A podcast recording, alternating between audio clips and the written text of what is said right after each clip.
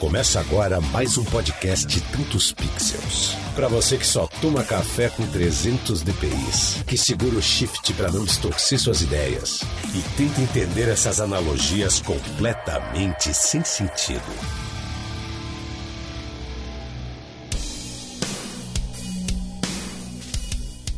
Fala galera, eu sou o Casal e esse é o Tantos Pixels Podcast, episódio 21, com o tema Backup. A gente vai falar hoje sobre melhores práticas, soluções e estratégias no armazenamento de arquivos, que é tão importante aí na nossa profissão criativa. Mas além de aprender aí com, com os especialistas aí e as histórias que a gente tem para contar sobre backup, eu quero saber, né, cara, as cagadas aí de vocês. Aí. Eu trouxe vocês aí para trocar ideia e, e, a gente aprender com os erros, cara. É coisa, acho que é a melhor coisa que tem é aprender com os erros dos outros, cara.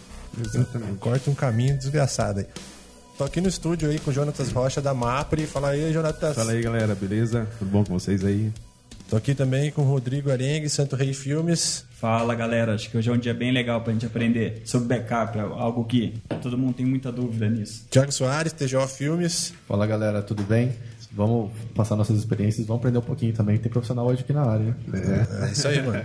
Antes de entrar no papo, a gente vai aí pro nosso bloco de recados e e-mails. Depois a gente já entra de cabeça aí nesse assunto.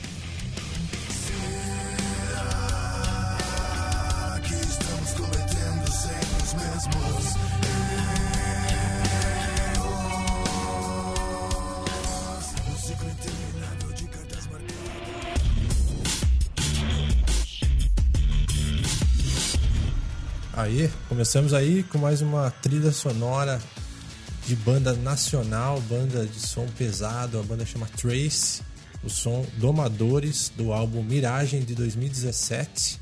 Valeu aí Alex Guizzi, o guitarrista que nos autorizou a utilizar essa sonzeira. Curtiu o som, Elis Paulo? Porra, sonzeira mesmo. Da quali banda. qualidade da banda, hein? Sim, sim. Acho que esse é objetivo aqui, é mostrar para vocês a qualidade das bandas nacionais e para valorizar um pouco mais, cara. Essas bandas precisam do nosso apoio e qualidade não falta. E não sei porque ainda a galera ainda paga pau para as bandas gringas, sendo que tem muita banda legal aqui. E aí, Luiz Paulo, evoluindo no Photoshop ou não? Oh, sim, sim. Tamo aí, né?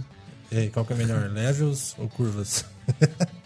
Ah, não sei, é de manhã eu uso levels, à tarde eu uso curvas. É. É. Por aí tá vai. Sacanagem. Antes de mais nada, quero convidar vocês aí pro backstage do Tantos Pixels Podcast. Como que funciona esse negócio do backstage? A gente tem um grupinho no WhatsApp fechado, extremamente exclusivo. O Paulo tá lá também. Sim. Estamos juntos do, da maioria dos convidados aqui que passaram pelo Tantos Pixels e que vão passar por lá junto de quem? Dos apoiadores. Então, se você quer ser um dos apoiadores assinantes do Tantos Pixels, tem planos a partir de cinco reais e aí você nos ajuda a continuar vivos, continuar produzindo, porque realmente a gente precisa de ajuda, porque esse conteúdo é free, cara, e a gente está compartilhando conhecimento e dedicando todo o nosso tempo e energia com muito carinho em cada episódio. Ah, eu esqueci de dizer, né? Dentro desse backstage, desse grupinho aí, você vai ter acesso a informações antecipadas, vai ter acesso a conteúdos exclusivos, fotos ali durante a gravação, vídeos, trocar ideia com essa galera que está toda lá. Vai ter várias coisinhas que só quem está no grupo vai ter acesso. Quem sabe até você lá dentro pode ser convidado a participar de um dos episódios. A gente vai utilizar esse grupo também para perguntar, fazer enquetes que vão influenciar o conteúdo dos próximos episódios. Então tem muita coisa legal. Acesse lá padrim.com.br barra tantos pixels, que é direto no site, assinatura a partir de 5 reais, ou através do aplicativo picpay.me barra tantos pixels. Esse é um aplicativo também de pagamento digital super seguro e que eu já estou utilizando até para várias coisas aí no meu dia a dia. Vale muito a pena. Então assina lá e vamos juntos aí continuar evoluindo. PicPay, patrocina a gente aí. Falando em jabá, cara, tem uma marca aí que tá estourando no mercado agora, que é Stolen, que é de um brother nosso, uma marca do interior paulista aí, meu. É uma marca aí que a gente apoia e que trabalha com produtos em couro totalmente feito à mão. Então é uma qualidade completamente diferenciada. Então o cara mandou aí uma carteira pra gente, a carteira chama Blowing in the Wind, que é muito, muito legal, muito minimalista. Então, por isso que eu tô comentando aqui, porque é um estilo que tem a ver com a gente. Porque a gente que trabalha com essa parte criativa, a gente curte coisas minimalistas e coisas estilosas, né? Então, a carteira, meu, feita em, em couro premium aqui, fininha. Isso que eu achei muito legal, cara. Apesar de ela ser fininha, ela é robusta. Sim, porque Fininha, confortável, né? é, não fica aquele negócio gigante no bolso, né? Quando você vai sair, colocar na calça, exatamente. não fica marcando. E ela tem um detalhe na lateral, né? De metal forjado que dá um puto estilo também. Verdade, cara. Essas, essas costuras aqui feitas à mão e tal. Nem vou ficar falando muito, cara. Olha lá nas nossas redes sociais, Facebook, Instagram, barra tantos pixels, que tem um unboxing que a gente fez da carteira, cara. É um unpocket. Ou seja, é um bolso só. E depois que a gente começa a usar uma carteira dessa, cara, você não quer usar outra mais e ficar carregando uma porrada de coisa na carteira. Ah, é só alguns cartões mesmo, documentos e quando a gente tem, né? Algumas notas. É, porque nota também a gente nem anda mais, Ah, né? cara? não É cartão de mais. crédito, que é o esquema. Então entra lá, stolen.com.br e dá uma olhada lá que é muito foda. Aproveitando para falar do Photoshop Conference 2019, que tá chegando aí, dia 27, 28 e 29 de maio, na cidade de Campinas. Tantos Pixels é um dos apoiadores desse evento. Estaremos lá mais uma vez aprendendo, produzindo um conteúdo assim como a gente fez no episódio 3. Se você ainda não escutou, corre lá escutar para ter uma dimensão desse evento incrível, essencial para qualquer profissional do segmento criativo ou apaixonado por Photoshop, assim como eu. Bom, vamos lá então ler alguns recadinhos da galera referente ao episódio 20, que foi o primeiro do ano aí, com Robson Kunz, o poder da autoria. Foi massa, hein, esse episódio? Foi muito bom esse episódio. Foi da hora, Foi cara. Aprendi pra caramba aí com as experiências de vida da- do Robson. Então a Pamela Ortiz, de Cabo Frio, ela mandou o seguinte recado aqui. Pessoal, primeiramente, gostaria de deixar registrado quanto de conteúdo, opiniões, conhecimento, reflexões vocês nos presenteiam. Estou começando na fotografia, estou viciada no Tantos Pixels Podcast. Tem muita, mas muita coisa fantástica nas conversas que me faz refletir para trilhar de uma maneira diferente o meu caminho. No mundo que todos são fotógrafos e tentam se espelhar no trabalho um do outro. Muito obrigado. Nossa, muito bom. né? Oh, fico feliz. Fico feliz aí com o seu recado, Pamela. Muito obrigado. E essa é a intenção mesmo, trazer a galera que contribui aí com o pensamento e faz a gente ficar mais inspirado. Quando a gente produz aqui, a gente já fica assim, nossa, que da hora. A gente Já fica, fica ansioso pro próximo, já, né? já a gente fica inspirado e aprende pra caramba. Outro recado aqui de Bárbaro, de Goiás. Ouvi foi muito bom. Não conhecia ainda o podcast. Sucesso aí.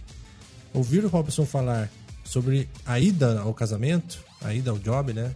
Eu pensava que só eu ficava agoniado com a chegada das horas e que talvez não seria pra mim esse tipo de evento. ah, mas é um negócio que é foda mesmo. E aí o Robson tem aquele lance que ele. A hora que ele chega, pode ser o estado de espírito que ele tiver, ele se transforma ali, consegue atuar de uma forma totalmente natural e fazer o trampo totalmente inspirado. Isso foi bem legal também de, de- vira, vira a chavinha, né? Exatamente. Lembrando, você pode mandar aí seus recados, seus comentários, críticas, qualquer complemento aí do episódio anterior para tantospixels.gmail.com que a gente seleciona alguns aqui para ler. É sempre legal a participação de vocês. E também tem ah, o lance da dica, que a gente dá em todo episódio uma dica aí de Photoshop ou Lightroom. A gente tira uma dúvida aí que a galera manda pra gente. Para além do papo que vai somar pra gente, a gente aprender um pouquinho sobre essas ferramentas a cada episódio. Isso é bem legal. Então tem aqui a dúvida do Elimar. Então ele escreveu o seguinte: Sou Elimar de Oliveira, trabalho em uma rede de escolas de cursos profissionalizantes no meio oeste catarinense, cidade com pouco mais de 75 mil habitantes. Tem uma questão me chamando a atenção há um bom tempo aqui, que são alguns recursos utilizados por aplicativos de edição mobile, principalmente Snapseed, onde algumas pré-definições têm alguns aspectos estéticos que me agradam muito. Inclusive, já até editei ensaios completos no celular. Desde então, tenho tentado fazer aquela engenharia reversa no Lightroom ou Adobe Camera Raw. Porém, apenas aproximo dessa estética, nada muito preciso. Já explorei de todos os recursos, curvas, tonalidades, calibração e tal. Enfim, a pergunta é: existe alguma forma de identificar os recursos utilizados nesses aplicativos em cada pré-definição? Acompanhe o podcast Tantos Pixels, programa a programa. Eu não entendi muito bem essa dúvida do, do Elimar, não. Então, é assim: Imagina que você trata algumas imagens no, seu, no smartphone, usando o Snapseed ou qualquer aplicativo que você queira, ou até aqueles filtros do Instagram. O que ele está perguntando é o seguinte: como que eu faço para fazer a engenharia reversa disso aí? Ou seja, ele gostaria de fazer o mesmo efeito que tem naqueles presets dentro do Lightroom ou dentro do Camera Raw. Imagina que em alguns desses aplicativos, no Snapseed ou no Instagram, tem um dos presets, um dos filtros lá, que fazem a foto ficar sépia ou lavada e com diversas características. E como a gente vai fazer isso no Lightroom depois? Igual. É, boa pergunta. É, então. Não tem como a gente ver o que foi usado. A não ser que tenha em algum fórum na internet a- aquela receitinha de bolo daquele filtro. Pode ser que encontre, assim, mas também pode ser uma sugestão de algum usuário que colocou lá. Então é o seguinte, a minha recomendação é que você estude e domine as ferramentas individualmente. Aprenda, por exemplo, tudo o que as curvas podem oferecer, tudo o que você consegue fazer com essa ferramenta, explora ao máximo e aprende e domina ela. Assim vai passando por outras ferramentas, porque o grande mistério é que a gente consegue o mesmo resultado de N formas diferentes. Então, o mais interessante é que você treine a sua percepção. O que você identifica daquela imagem. Aí, conhecendo essas ferramentas, você vai escolher a que for mais adequada para você conseguir determinado resultado na imagem. Então, de uma forma prática, pensa o seguinte: pega uma imagem, aplica o filtro e tira um tempo para analisar essa imagem agora. É muito legal você poder comparar o antes e depois para ter uma boa referência. Será que essa imagem agora ficou mais fosca? Será que ela ficou menos saturada? Será que ela ficou mais quente? Então avalia tudo isso para depois transpor isso para qualquer um aplicativo que você quiser, Lightroom, Camera Raw, Photoshop, Affinity. Aí fica fácil. Esse é um bom exercício de percepção, é um bom treino aí para vocês fazerem mesmo. Até pegar estilos de pessoas que vocês curtem aí, e tenta reproduzir ele, tenta fazer a sua versão. Isso pode ser uma boa forma de descobrir novos caminhos e novas técnicas dentro da edição. Tantos Pixels, sua fonte de conhecimento criativo. Então a gente está aqui com uma mesa estrategicamente pensada, porque são profissionais aí de alguns do mesmo segmento, outros que nem eu tô já mais na área das fotos, os caras estão na parte de vídeo, filmmaker, que são necessidades diferentes de armazenamento de arquivo, de backup. Então por isso vai ser interessante. Temos aqui o especialista, que é o Jonatas da MAPRE, que vai trazer as informações mais precisas, enquanto a gente aí questiona, aprende e compartilha também nossas experiências. Agora assim, só para a gente ter uma noção, Vamos, quero entender um pouco. Fala aí, Thiago, a respeito do seu trampo e da sua estrutura, assim, hoje. Fala galera, tudo bem? Eu sou o Thiago, estou há 5 anos trabalhando com casamentos. É, a minha estrutura hoje de casamentos eu faço uns 3 uns três ou 4 eventos por mês, algum, alguma coisa entre 250 e 350 GB de arquivos por evento. Só vídeo. Vídeo, vídeo. Eu, até ano passado eu fazia fotofilmagem, acho que pouca coisa agora esse ano fotofilmagem, o restante apenas vídeo. Então é um, é um demanda grande, é um volume grande e, e eu vejo que eu tenho sim necessidade de, de vários backups. Eu tenho uma estratégia, mas eu gostaria de discutir essas, essas estratégias de backup aqui com vocês. Fala aí, Rodrigo, um pouco do, do seu trabalho. A Santo Rei, ela nasceu há cinco anos atrás. Na verdade, a produtora era do meu sogro. Ela, ela tem mais de, contando com a Santo Rei, tem mais de 30 anos de produtora. Hoje a gente conta com uma equipe de cinco pessoas, né? E também trabalhamos no ramo de casamentos e estamos abrindo uma nova aba para empresas. Então hoje em dia a gente tem essas duas demandas assim que tá bem legal assim na, na nossa produtora e também é legal porque a gente acabou de investir num backup, um servidor bem, bem bacana para a produtora. Eu estou trabalhando com fotografia, retoque e algumas coisas de design, então minha necessidade de armazenamento é menor que de vocês.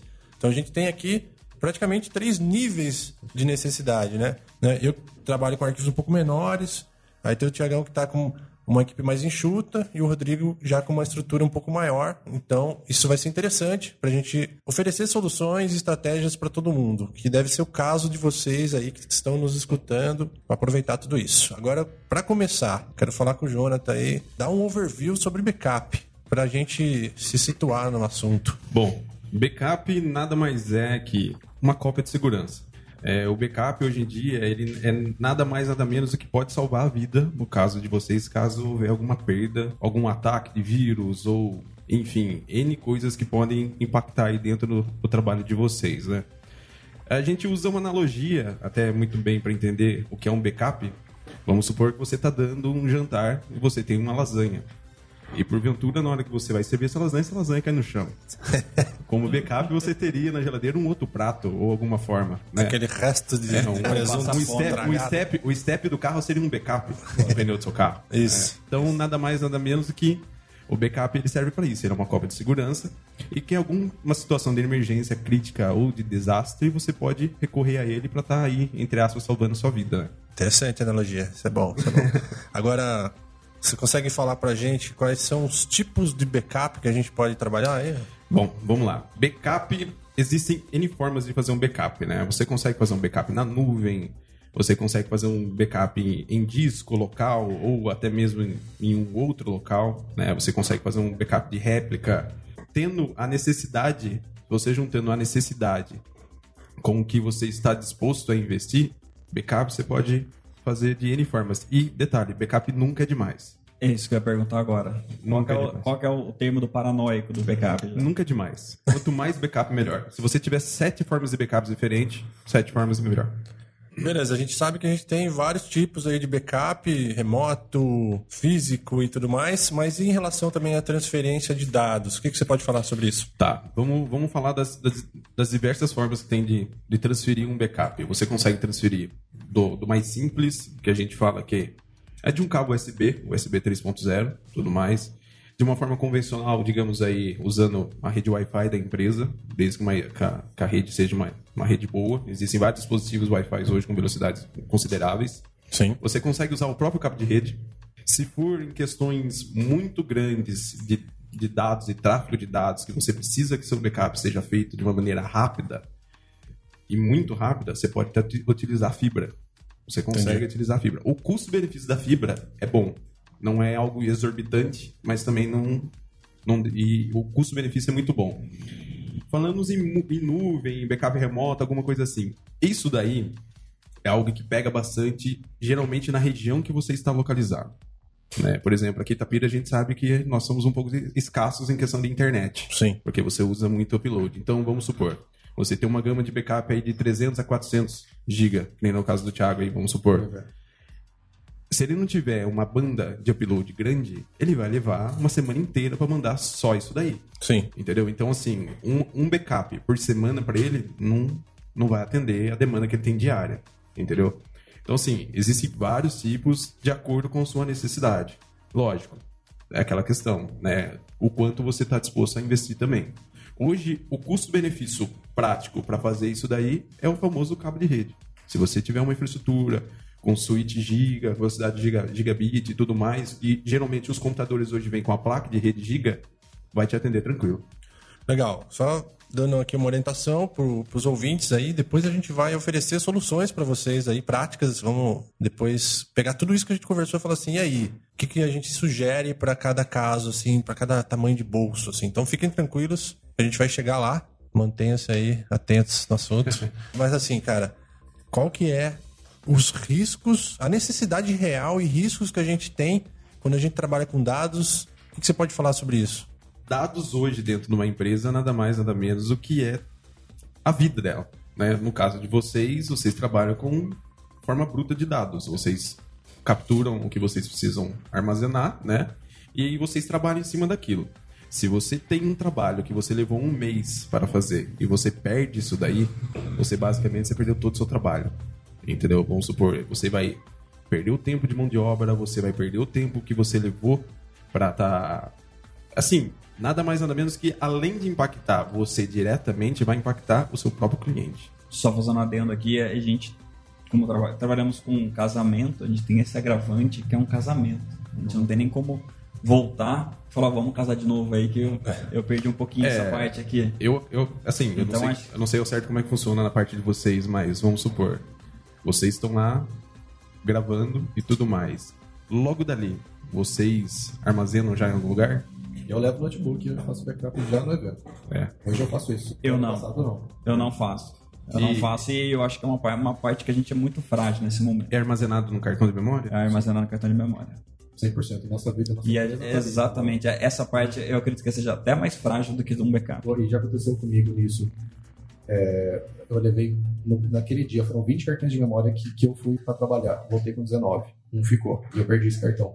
É. Então, assim, não tem nem como fazer backup de algo que eu não tinha. Então, então, assim, corre todo o risco de, além de você perder esse cartão, você tem uma, uma unidade de armazenamento que você pode acontecer de dar um problema, queimar, alguém entrar na sua empresa, levar esse, esse dispositivo que você armazena e você perder todo o seu trabalho. Ó, Fora vou- o processo que você toma depois, né? É, É, uma coisa então. muito. Nesse caso aí, é extremamente grave né, a situação, que não tem. E ainda você pode ser processado por Totalmente. isso. né? Danos morais geral, né? Você deve ter várias histórias fodas, né? O que a gente está conversando aqui hoje, a gente pode também falar para o usuário comum, que não seja empresa, né? Exatamente. Eu, eu- eu acredito que backup vale para todas as Não, pessoas, sim, independente de, da área do ramo. Sim. Arquivos familiares. É o exemplo do jantar. Com certeza. Mas assim, vamos pe- pensar agora em, em necessidade e riscos. Porque você falou aí de danos morais e perder o trabalho. Mas eu quero saber também, assim, quais são os riscos da gente que a gente tem quando a gente está trabalhando com dados. A gente pode pegar vírus, a gente pode cair no chão, a Um gente raio, pode talvez. é, vamos- ser roubado. Você pode, de diversas formas, né? Hoje, o que está mais comum hoje em dia acontecer é vírus. Hoje está acontecendo muita questão de vírus que virou uma febre. Hoje, qualquer e-mail que você acessa, cai um vírus na sua máquina. E são vírus, hoje em dia, bem compl- complexos, né? Vírus em questões de sequestro e tudo mais. Principalmente quem tem uma empresa. Eles vão diretamente nas pessoas que possuem empresa. Eles falam, opa, tem uma empresa ali, eu vou mandar lá e vou dar um jeito de acabar com a vida dele. Né? Ou complicar. Pode acontecer um caso de, um, de uma cadeia de energia, acabar queimando algum dos discos e tudo mais. É, na hora de você estar enviando o backup, cair a sua internet, nesse meio tempo acontecer uma perda de pacote e o tal arquivo não ir todo e chegar corrompido lá, entendeu? Às vezes esse arquivo é nada mais nada menos que a gravação inteira do casamento, entendeu? Sim. Então é, é bem complicado. Quando você falou de vírus, esse sequestro aí é bem conhecido ransomware, é isso aí? É ransomware. É o sequestro digital. né? Isso, é o ransomware. Hoje, hoje em dia ele tá em alta, deu uma caída um pouco, né? No, em meados do ano passado aí, ele tava bem em alta. é, assim, acabamos sofrendo um pouco com ele, né? Nós que trabalhamos aí atendendo várias empresas, então o, o que que ele é? Ele cai na máquina, ele criptografa o arquivo, ele gera uma senha assim, para vocês entenderem, quilômetros de, de- de dígitos, né, de caracteres, e é basicamente quase impossível de você quebrar. E o que que salva? O backup. Porque você tem que deletar tudo, formatar tudo, reinstalar tudo do zero e restaurar o último backup válido que você tem. Essa é a importância também dos testes backup. E para isso você precisaria de dois servidores, no caso. Talvez. Em, caso, em alguns casos, sim. Para você formatar o primeiro, o segundo teria que ser. É, o que que você. Em caso, tem casos que acontece que é o seguinte: você tem um servidor só. Só que você não pode ficar parado. Entendeu? Então, assim, ou você tem dois servidores, ou se você tiver um, vai todo o tempo de desde formatar tudo, instalar tudo de novo, voltar tudo no ar, jogar seu backup no ar de novo, para vocês começarem a trabalhar. Tem empresas que têm teras e teras de armazenamento. Imagina você restaurar um 4 teras de, de backup num dia, você não restaura. A empresa, geralmente tem empresas que ficam uma semana parada e não consegue trabalhar. Olha que interessante, porque são coisas que a gente não tem muita noção, porque a gente trabalha aí com nossos arquivinhos, parece que já é a coisa mais monstruosa do universo, mas imagina uma empresa dessa, cara, que não pode ficar parada e que tem um, um volume de dados gigantesco, aí sim, gigantesco, né? Aí pensa, sei lá, 100, 200 mil funcionários parados por uma semana. O prejuízo. É um prejuízo enorme. É gigantesco. Em relação ao, ao vírus, cara, não sei, a percepção minha. Às vezes a gente não, não teme o vírus porque a gente não acontece com a gente ou não acontece com quem a gente conhece ali, mas você pode afirmar, né, que de fato você atendeu vários casos, É, já passei- até em cidade pequena aqui, tá? Já, já passei muito na pele o que, que é ter que restaurar um ambiente com um vírus desse. Acontece, de fato. Gera, gera até um trauma. Gera, a, gente, a gente, às vezes no escritório, ela brinca, ah, se pegar vírus de novo, a gente, a gente até brinca que, cara, não brinca com isso porque é complicado. É só quem já passou por isso sabe o estresse que é. Não só para quem pega o vírus, no caso do usuário ou da empresa ou do, né, do, do cliente, entre aspas, mas sim de quem tá ali para apoiar, quem tá ali para ajudar, para indicar o caminho, entendeu? Porque nada mais nada menos ele ele não sabe para onde correr. O cara que sofre isso daí. Ele pegou o vírus, ele não sabe. Já teve casos de pessoas pagarem esse suposto sequestro né? Até mesmo em quantias exorbitantes, e os caras simplesmente não devolverem os arquivos. Ou devolver um arquivo. Entendeu? E o cara fica sem um backup. Se o cara não tem o um backup, ele perde. Ô, Jonas, deixa eu fazer uma pergunta para você. A única saída que a gente teria quando tem vírus é o backup? É o backup. Não existe nada, nada. E zero tudo. Nada. Isso é preocupante, né? Nada. Isso é bastante preocupante. Para você ter uma ideia, um, um, apenas uma observação é, um pouco interessante. Se você entrar hoje, agora no Mercado Livre, pesquisar algoritmo do vírus Ransomware, eles estão vendendo. Porra. Caramba, hein? Eles vendem. Eles vendem Mas sem conforme sequência. sucesso. Hã? Tem sucesso. É só vendem pra, Não, desesperar. funciona. Funciona? Funciona. Puta. Não deve ser barato. né? Ah, que você ganhe 100 reais em cima. Se funcionar e a empresa te pagar, você vai ganhar, sei lá, um Bitcoin hoje. Eu tomei por fora. Quanto tá? Tá valendo o quê? Uns 20 mil? Não sei, cara. Da, da última vez, da última vez que eu pesquisei, tava 16 mil reais. Eles, eles, eles pedem 200, 300 Bitcoins. Nossa.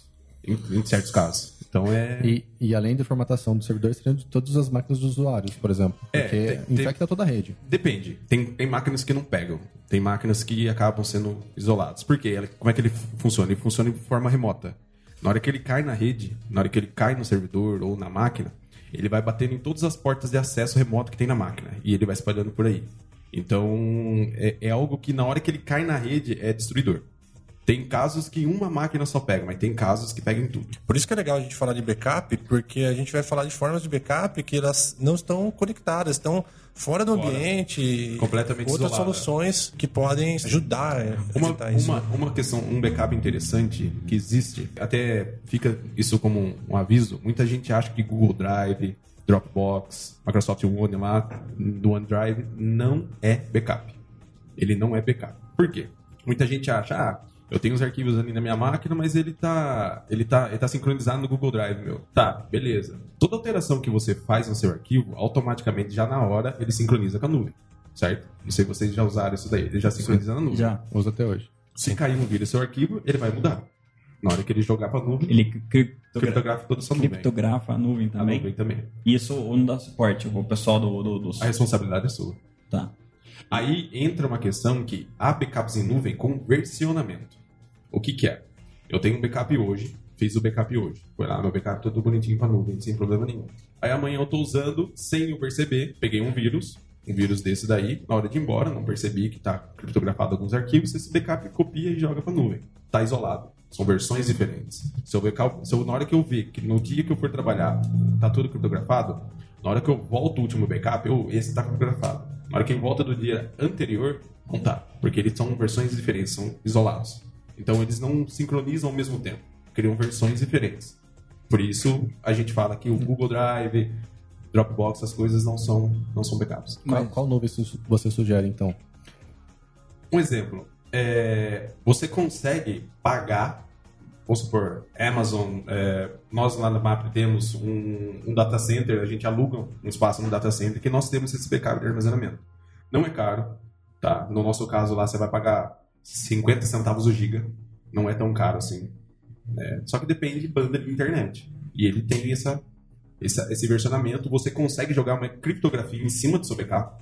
Então, se o vírus acontecer de pegar alguma coisa, ele tem que quebrar a sua criptografia primeiro para depois cair dentro do seu backup. O que é difícil. Entendeu? E outra, tá num data center.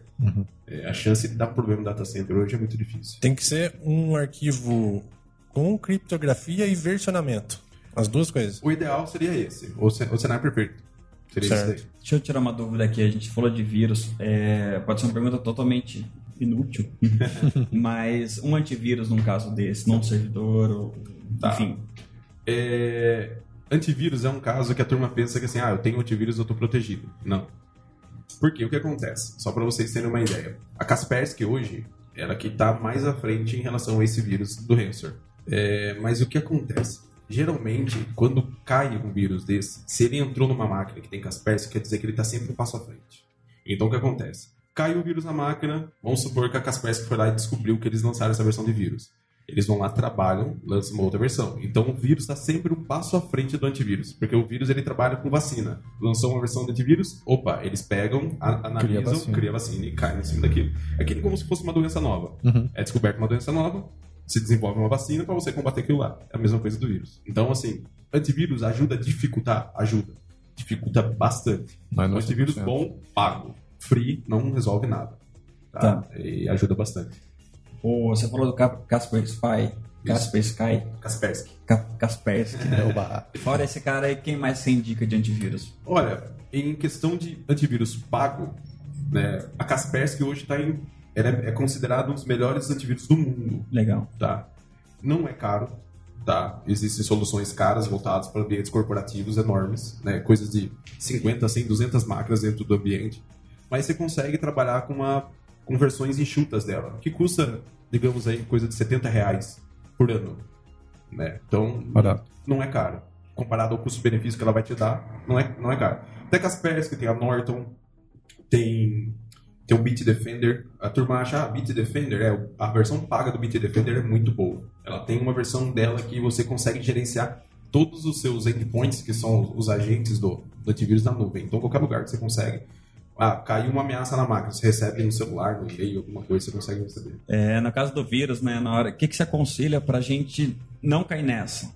Qual, qual que é o seu conselho? Fala, Olha, não abre e-mail que você não conhece, não é PDF, enfim. Porque, é, é, pelo que eu vejo, é muito fácil você entrar, né? É, é. Então, se, se a gente for pegar para analisar, vai sempre desde uma, uma questão de você se prevenir em questões de ferramentas que existem para fazer isso daí, como há também dentro das empresas uma questão de engenharia social, para que você ensine ou treine usuário, né? o usuário a não sair clicando. Porque é aquele tal negócio. Vai ver piscando na tela, ele vai clicar. Se ele não tiver uma noção, se não tiver um treinamento, uma preparação para isso, ele vai clicar, porque ele vai achar interessante. E tem gente que é inocente. né? ah, acesse aqui e ganhe mil reais clicando aqui em casa. Tem gente que clica, por incrível que pareça, tem. Eu falei que minha mãe seria uma delas. que clicaria num, num vírus desse. É, então, então tem tudo isso daí. Existem ferramentas, por exemplo, que nem o anti-spam, que você poderia estar evitando ou até mesmo dificultando isso daí, entendeu? Mas é aquele tal negócio. Eles estão sempre arrumando alternativas para burlar todo o sistema de segurança. Então a dica é não clique. É. É, na dúvida, pergunte. Trabalha. Chame o seu TI. Na dúvida. Agora, olha só, interessante. A gente começou o assunto falando um pouco aí sobre o que é backup e quais os riscos, cara. Então tem muitos riscos, riscos.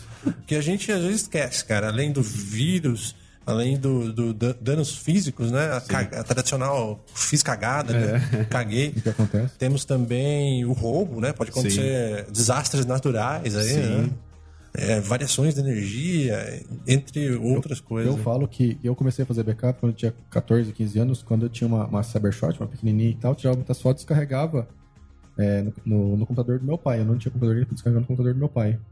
E teve um dia que a gente chegou em casa e descobrimos que tinha caído um raio, depois de uma tempestade caiu um raio na rua, vários vizinhos foram afetados, na nossa casa queimou TV, geladeira, entre, entre outras coisas o computador.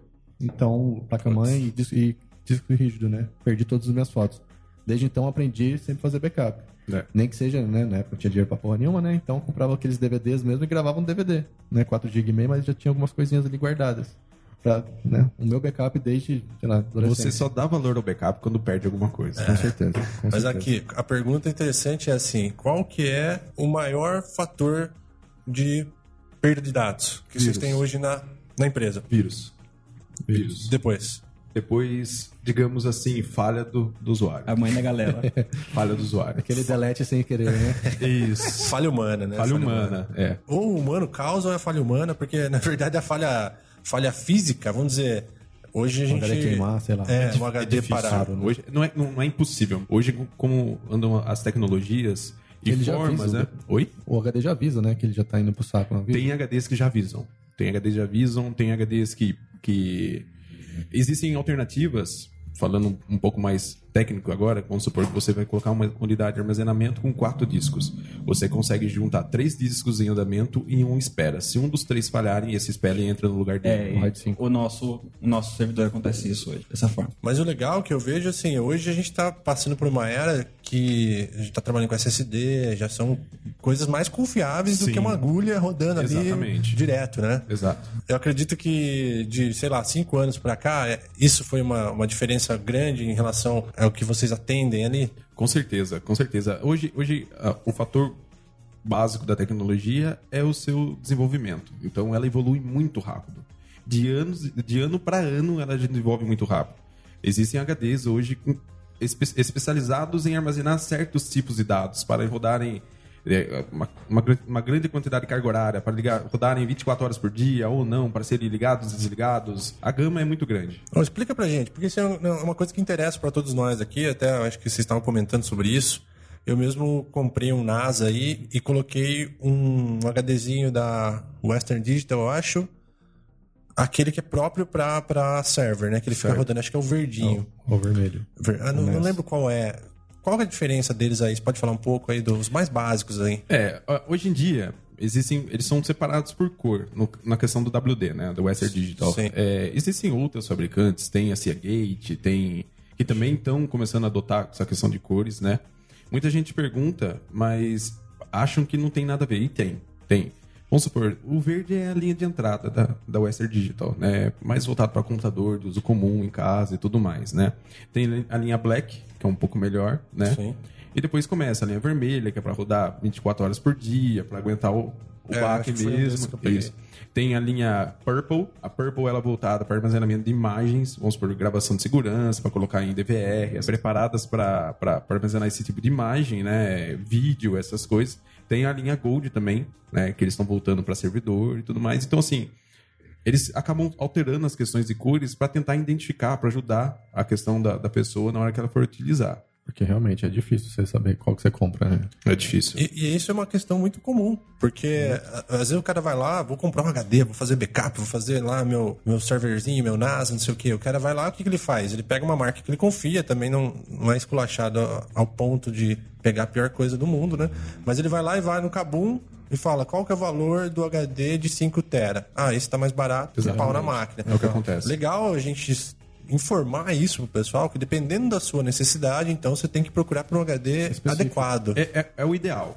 É o ideal, né? Assim, digamos que seriam as boas práticas para você ter, assim, não, evitar futuros problemas na questão do armazenamento do seu backup, né? Não quer dizer que, ah, vou comprar um HD mais simples, o cara pode ter sorte e nunca ter dado problema na vida dele, mas sempre tem um premiado, né? E aproveitando aqui, que a gente tá falando de HD, por que que tem os HDs que não vamos falar de servidor, tá? Os, os HDs que tem no servidor, por que, que o pessoal fala para não desligar um servidor? O servidor ele é feito para não ser desligado. Ele é, um, é uma máquina preparada para ficar rodando 24 horas por dia. Mas e se não tiver necessidade de ter um, um servidor ligado 24 horas por dia? Você não tem uma necessidade de ter um servidor. Não. pode, pode ser que essa seja a pergunta correta. Mas, por exemplo, eu digo na casa da produtora. A gente certo. tem um servidor e tudo, eu vou explicar okay. como é que funciona o nosso caso. Mas chega sábado e domingo, não fica ninguém lá e o servidor fica só ligado. Isso, isso é uma questão de utilidade, entendeu? Não, não, não muda. Você pode desligar? Pode. Não tem problema nenhum. Embora ele seja feito para aguentar estar tá rodando 24 horas por dia. Por quê? Quando você liga e desliga um servidor, o que pode acontecer é o seguinte: um caso que nem a gente estava comentando de vírus. Tem vírus que ele cai na máquina e não faz nada enquanto ela tá ligada. Na hora que você desliga e liga, ela acaba com a máquina.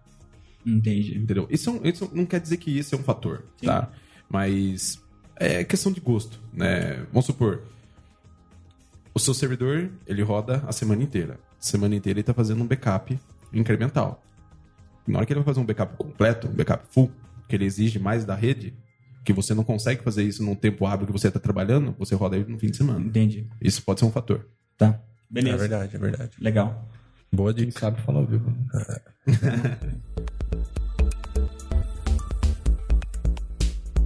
Então, outra, outra coisa que a gente poderia comentar aí para complementar esse assunto, a gente falou de transferência de dados, de riscos, que são os tipos de backup incremental, como Isso. que é? Existe, aí pra existe, gente. Existem algumas formas de backup, né? Existe o completo, o incremental e diferencial. Explica aí.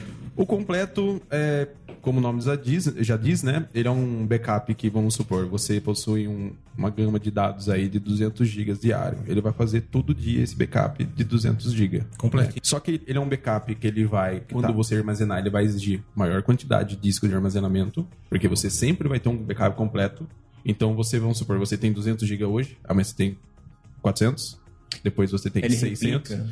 É, ele dobra, né? Não, mas ele dobra vai, não, ele vai ele vai somando. Ele vai somando. Ele, ele não substitui, não, não subscreve. Não.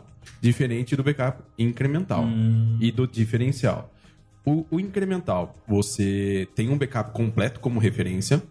Ele na hora que ele vai fazer um backup, ele vê, ó, desse backup completo houve essas modificações nesses arquivos. Eu vou fazer só o incremental disso.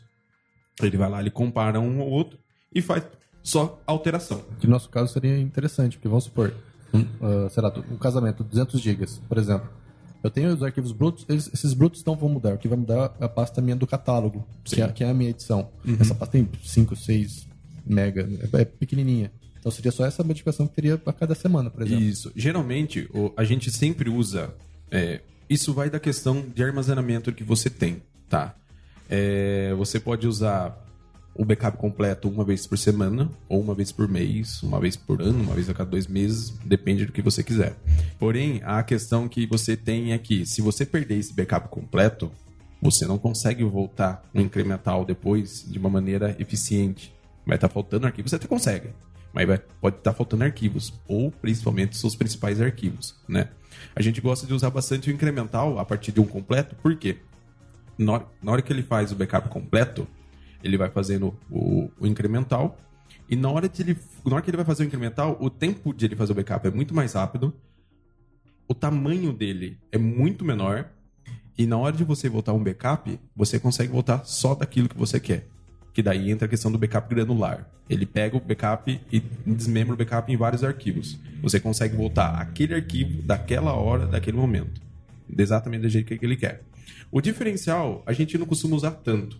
Porque ele pega a diferença entre um backup completo e outro. Entendeu? Ele fez o backup completo, fez o outro, pega a diferença e cria. Entendeu? Então a gente não gosta de usar tanto ele. E ele também leva a, a, a questão do armazenamento. O incremental é, hoje em dia, pra gente, o que a gente aqui. trabalha utilizado. é melhor.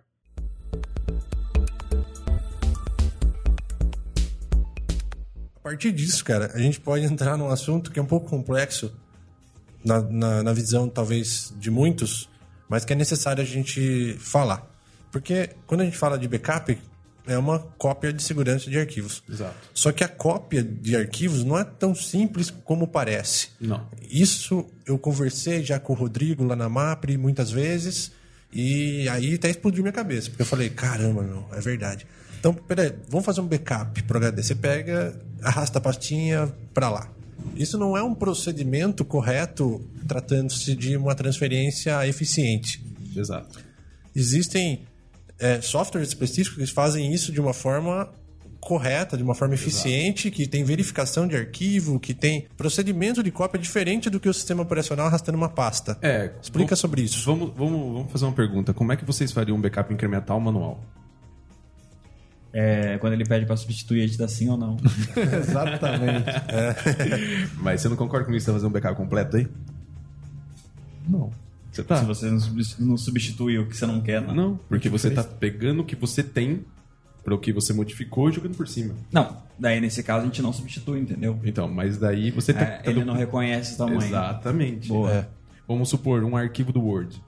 Você tem lá o mesmo arquivo, só que em momentos diferentes, certo? Sim. Se você salvar ele com outro nome, ele não vai ser um backup incremental, porque ele não está salvando o mesmo arquivo. Sim. Ele é um backup completo. Você está criando um outro arquivo. Entendi.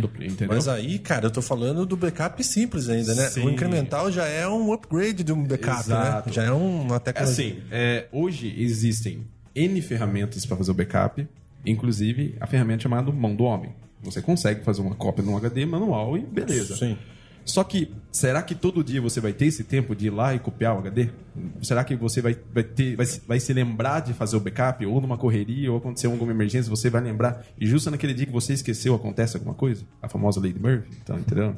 Então, assim, existem N alternativas para fazer isso. Softwares gratuitos ou não, tá? Existem a maneira manual. Você tem como automatizar isso ou não. Você tem como criptografar isso ou não. Por quê? Vamos, vamos esquecer, vamos colocar um pouco de lado a questão do vírus. Vamos supor que vai uma, uma pessoa lá no seu escritório, na sua empresa, e vê que aquele HD de backup ali tá dando sopa. O cara vai lá, pega e leva embora. Vamos supor que o cara nada mais, nada menos, ele se faz de, de um cliente, mas na verdade ele é um, um, um rival seu no mercado aí, né? Um concorrente seu. Ele pega, leva seu backup, ele vê, uh, o backup tá aqui. Ele pega todas as informações suas e fala, ó, não tem senha nenhuma. O cara pega, acessa o backup. Agora, ele tem uma senha e criptografia por cima disso daí, complica um pouco, entendeu? Então, assim, softwares, N softwares, maneiras, N maneiras. Automatizado sempre, tá? É maneira sempre. E entra aquele, aquele detalhe de novo. quanto tipo de backup, quanto, quantos backups no dia eu tenho que fazer, a maior quantidade você conseguir. Além de tudo isso que você falou, tem um negócio muito interessante, que é a verificação do arquivo e a integridade dessa cópia. Sim, sim, sim. Porque Tem isso a gente não tem controle no sistema operacional, né? É, a, a turma acha que backup bom é o backup que é feito. Não, backup bom é o backup que restaura. Esse é o backup bom. Você, ah, seu backup tá lá há há 100 dias sem nenhuma falha pelo software. Tá, só que quem garante na hora de restaurar que aquele backup tá íntegro? Entendeu? Então esse é um detalhe mais importante de tudo. Fez o backup, testa. Testou, testa de novo. Testou mais um pouquinho, testa mais um pouco. E vai testando, backup por backup. você acha que alguém faz isso na mão? Ninguém faz isso, cara. É difícil, é difícil. Imagina é... um vídeo. Você, não, você vai ver que tá corrompido o arquivo, que jeito, cara. Você vai Mais assistir de o 20 vídeo. horas de, de- de gravação. Exatamente. Então, assim, é, na nossa área lá, na, na MAPRE, é um pouco mais fácil de testar o backup. Porque a gente pega uma máquina virtual, ou pega um arquivo, pega, restaura, vê a integridade, ele funcionou, subiu, beleza. Agora, no caso de vocês, se no meio dessa gravação houve um corte, houve um, alguma coisa, entendeu? Cara, cartão de memória, a coisa que mais acontece é isso, né, meu? É, o cartão de memória é um, é um- é um- acho que eu acredito ser uma das formas mais voláteis que tem de armazenar um, um conteúdo. Ele perde muito fácil. Corrompe muito fácil. corrompe É. muito fácil. Então você acaba perdendo ele. Então, assim, backup bom é o backup que funciona, é o backup que você restaura. Se você restaurou periodicamente, beleza. Só que isso, querendo ou não, é difícil você automatizar. A restauração. Isso daí é algo manual que você tem que fazer, criar uma rotina e restaurar para fazer. Cara, isso sai, sai do controle. Sai do controle, não tem jeito. Não tem jeito. Aí, aí a gente começa a ver que o backup, o buraco é muito mais fundo do que parece, né? Só vou fazer minha cópia ali. Beleza, você tem uma cópia. Às vezes o cara pensa, eu vou fazer duas, três, maravilha, cara. Mas aí no caso de vocês, vocês têm lá um vídeo que você filmou um take ali de 10 minutos. Não sei se acontece isso, mas se, se acontecer 10 minutos, o negócio tá corrompido. Fodeu o vídeo. E se você co- copiou três vezes, às vezes tá corrompido Você nos levou três. as três vezes. E aí você não sabe, depois você vai resgatar isso aí, aí que você descobre. É, me corrija se eu estiver errado, eu sou um pouco leigo no assunto, mas já vi casos de vídeo que o cara gravou normal e no meio do vídeo dá aquela pixelada. É isso, né? De sumir um pouco, sei lá, como se tivesse dado um tilt na tela. Sim. No meio do vídeo. Isso quando dá sorte do vídeo tá funcionando, corrompido, né?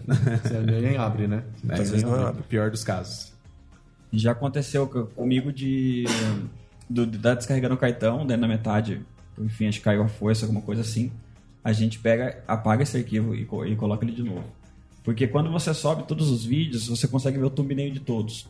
Se você não vê um, pode ir nele que ele vai estar Não corrompido. tem problema. Beleza, só pra matar a curiosidade da galera, que, que fala aí um, um ou dois softwares aí que possa ajudar o pessoal a fazer uma cópia decente. Vamos. Acho que vocês usam bastante Mac, né? Não. Carbon Copy. Eu Car- gosto. Então, Carbon Copy, então Time Machine. Time Machine. O Carbon Copy Cloner, pra quem usa Mac, eu acho excelente, cara. Eu adotei ele e, putz, O Time. Machine é uma questão de software. Tem o Time Capsule. Também, é. Que é, ele é, ele é a unidade de armazenamento, só que ele tem o software por trás dele também. Então ele funciona. Em questões, esse daí digamos que seria um software mais, entre aspas, básicos para ser, ser utilizado. Ele funciona? Funciona, sem problema nenhum. É, da mesma maneira que até o próprio backup do Windows, que ele tem um Windows Server Backup, ele faz. Ele você consegue fazer. Só que existem softwares muito, bem, mais muito, muito mais avançados e complexos. Um E deles que a gente usa, a gente usa o Vim.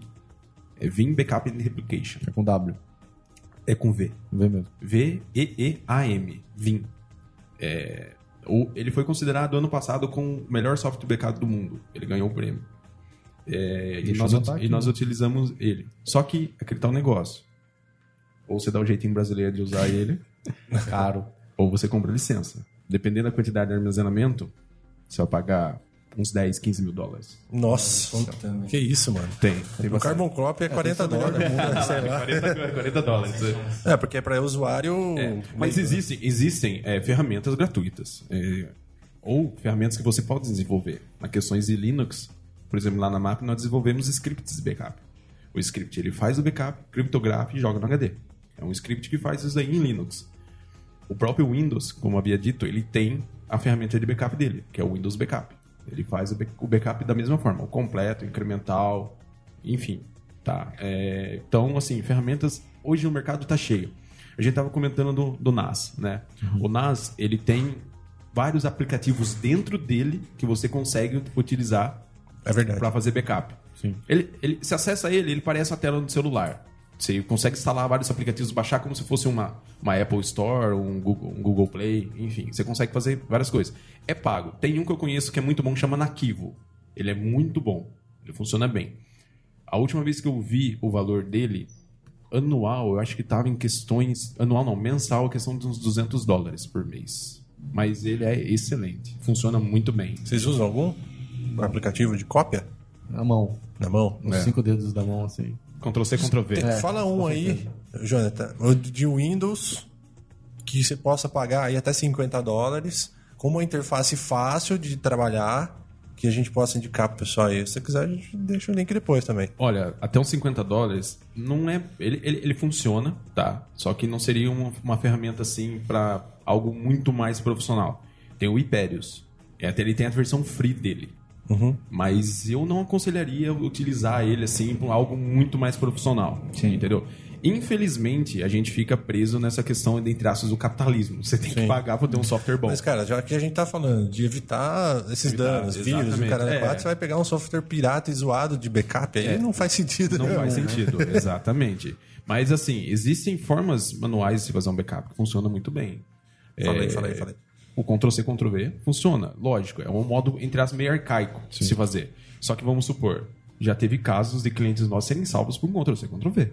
Ah, é o mínimo do mínimo, Entendeu? né? O cara vai lá, ele coloca o HDzinho dele num dia, Ctrl-C, Ctrl-V. Aí ele pega, ele não coloca o mesmo HD no outro dia. Ele coloca um outro HD, ele vai trocando, vai alternando. É algo meio manual, mas funciona. Antes você ter um backup do que você não ter nada. Acho que, cara, o problema do backup é a dificuldade que as pessoas encontram, assim. Então a gente tem que. A missão nossa é facilitar isso, essa- isso Exato. aí pro pessoal. Exato. É foda fazer backup, é chato, É a gente chato, esquece, é é, demorado, dá, fica dando. Essa pasta vai sobrescrever. Toma muito tempo, você tem Toma. vários HDs. né? Por isso que eu tô falando, eu tô insistindo. Tem é legal ter um tudo. Aplicativo. Eu gostei do Carbon Copy porque você escolhe a pasta de, de origem, destino, escolhe se você quer incremental. Põe lá O Hyperios 15 faz dias, isso. acabou. O Hyperios faz isso. Eu acho Você que- É. agenda, ele, agenda ele vários, várias vezes por dia, ele Isso. faz, entendeu? Então, para isso, eu acho que para o usuário que está nessa situação que, que a gente sempre viveu, que é preguiça de fazer o backup, é foda, demora e é chato, eu acho que um- pelo menos um appzinho desse, cara, ter. você faz origem, destino e periodicidade. Autom- Automatiza. Acabou. fica- você não É. fica refém do backup. E é fácil, galera. Testa o negócio que é fácil e paga. Lá, eu vou ver o valor certinho, vou deixar o link para vocês aqui no- na descrição do episódio. De todos esses que a gente tá falando, vocês vão encontrar aí na descrição do Tem, episódio. tem o Cobian também. Cóbia, né? O Bem Cobian famoso. BK. É, o Cobian é- já é antigo, né? Ele tá há muito tempo aí no mercado. É, não é um software caro, tá? Ele é um software aí que, que você consegue ele com custo-benefício bom, né? E ele serve para fazer uma cópia para facilitar a sua vida, né? Para você não ficar refém do backup. Usem esses aplicativos, cara. Usem, Ajuda bastante. façam o teste, gastem um tempinho pra testar ele, aprender ele, cara. Uma vez por Depois, semana. Acabou. Uma vez por semana. Esses aplicativos mesmo, vamos supor, saindo do PC, que eu tenho todos os arquivos aqui nesse PC, saindo desse PC, indo pro HD externo, saindo desse PC, indo pro servidor, independente do, do destino. Normal. Ele faz normal. Normal. Normal, normal. E esse, assim, no meu caso também, que eu uso um, um NAS, depois você explica aí pra galera dar um overview sobre o NAS. Também tem um aplicativo dele, interno dele, que também Tem. funciona beleza, Tem. cara. Você pode usar o NAS, ele só ligado na rede lá, como O que seria o NAS? armazenamento. Explica aí pra galera. é, a gente não falou sobre isso. NAS é um network. É, é o Network é, Array Storage, né? Ele, ele funciona assim, ele tem... Ele, ele, ele é um dispositivo, tá? De, de armazenamento que você pode colocar discos, tá? É, se a pessoa aí tá, tá podendo investir um pouquinho mais, ele é um- algo que compensa. Eu tava dando uma pesquisada antes de vir aqui meio por cima, hoje, para dar uma atualizada. Um NAS hoje bom da Asus, de duas baias, você vai pagar em torno de uns mil reais. É barato, barato, não é Pelo caro custo não. que ele vai dar para É. você, né? Então, Você sem os discos. sem os discos. O piorzinho desse é o The-Link que eu comprei, que é 650 reais, mas fu- funciona, faz o trabalho dele. Exato. Então, assim, é, é muito bom. Ele, além dele ter o aplicativo dele, ele, ele é, um, é um, um dispositivo feito para ficar ligado, para ficar armazenando seus, seus, seus arquivos ali e tudo mais. Você consegue automatizar. Ele é nada mais, nada menos um computador de maneira mais enxuta, feito para armazenar arquivo, Só que conectado com a internet. conectado com a internet ou não. Com o próprio sistema operacional. É, ou é, ele tem o próprio sistema embarcado dele. Ele pode estar conectado na internet ou não. Ou você liga de- na rede direto com Mas a minha visão principal. que eu tive do NAS, pela minha utilização, para mim é um HD que, que funciona, que, que tem um sistema. HD com sistema conectado na internet. Isso. O NAS, para vocês terem uma ideia, vamos supor, ah, eu comprei um NAS, só que eu não quero deixar ele no meu escritório. Eu vou levar ele para casa. Liga ele para casa, joga na internet e usa ele como nuvem. Do seu escritório, uma nuvem pessoal. particular. Uma nuvem particular. Isso é muito legal. Isso é uma solução que eu adotei, que muito legal. Ah, vamos legal. supor, eu, eu tô num cliente, eu preciso mostrar algum trabalho. Acessa ele remoto, você puxa lá, ó, tá aqui. Eu tenho meu trabalho aqui. Excelente, cara. Dá pra você Excelente. fazer.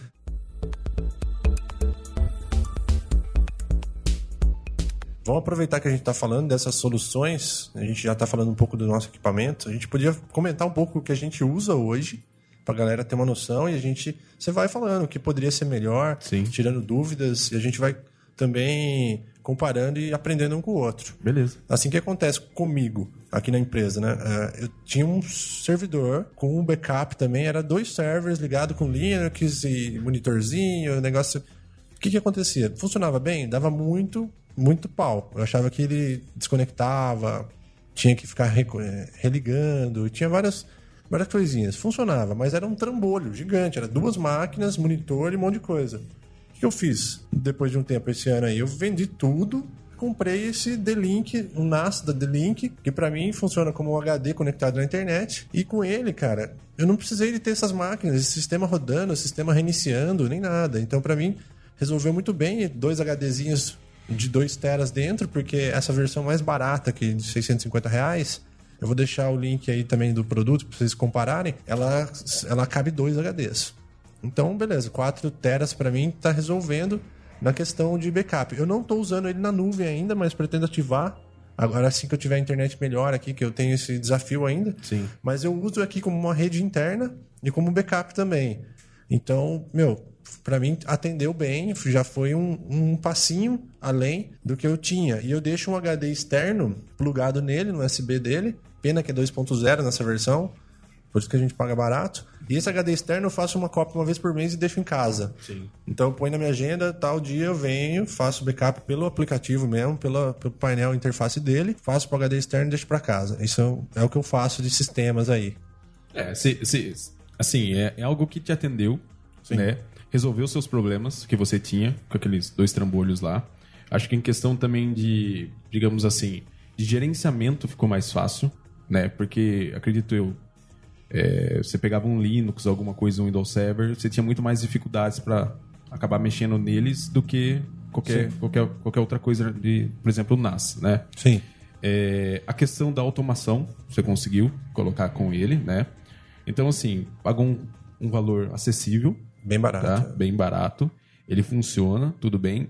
Só que daí, é, eu não sei se eu entendi. Você usa ele como para fazer backup e armazenar os seus arquivos? Ele é uma, uma rede interna hoje. Ah, ele- então ele, ele é um file server, seu. É, um servidor de Hoje arquivos. é, seu. mas ele, ele funciona como backup por HD externo. Sim, tá. Ele é só uma, uma ponte ali, né? Com backup. Ah, sim. Não, não, sem problema Só nenhum. que qual que é a desvantagem dele? Ele é um pouco frágil, ele é um pouco frágil e não é muito rápido, não é a coisa mais rápida do mundo. Quando eu tô ligado ele na rede, via Wi-Fi, sofre um pouco, tem que ser cabeado. A gente já conversou, a MAPRE me atende aqui há um bom tempo. Vocês mesmos falaram tudo isso, analisaram a minha estrutura e falou, meu, é cabo, porque você tem que ter uma estrutura muito boa A aí. de- melhor é, das hipóteses, quando perguntarem, ah, cabo ou Wi-Fi? Cabo. É, cabo. Então, Ponto. É, não, você pode ter o, o melhor roteador, o melhor ponto de Wi-Fi que existe. Cara, É. não existe nada comparado ao cabo. Aí eu poderia melhorar a minha conexão Wi-Fi? Poderia. Aí tem que por isso, isso, aquilo, é uns 3, 4 contos. É, Falei, não, se- peraí, se, vamos se, cabo. você, se você for colocar na ponta do lápis o investimento que você teria que fazer para ter uma rede Wi-Fi top, Boa, é. que funcione assim, né? Não vai funcionar que nem o cabo. E o, e o preço que você pagaria para você fazer uma, uma estrutura simples até. Uhum. Existem suítes de gigalan aí de que trabalham a, a, a 1 giga acessíveis. E em questão de cabo, você vai pagar muito menos. Porque is- é, um, um, um, um cabo, um cabo bom hoje aí Tá, você vai pagar 3, 3,20 um metro. Então, assim... Cabo é muito barato. É, Né? é, é muito barato, né? Então, você vai... Tem, tem roteadores, você vai pagar 700 reais um. Confiável, confiável, Confiável. Transferência de dados para backup confiável, cabo. Cabo. Cabo. Mas só para fechar o que, eu, o que eu utilizo hoje, então eu fiz essa, essa estrutura aí com o NAS, um NAS de entrada, né? Mais barato possível. Comprei um HDzinho bom da Western Digital, esse próprio para rodar no server.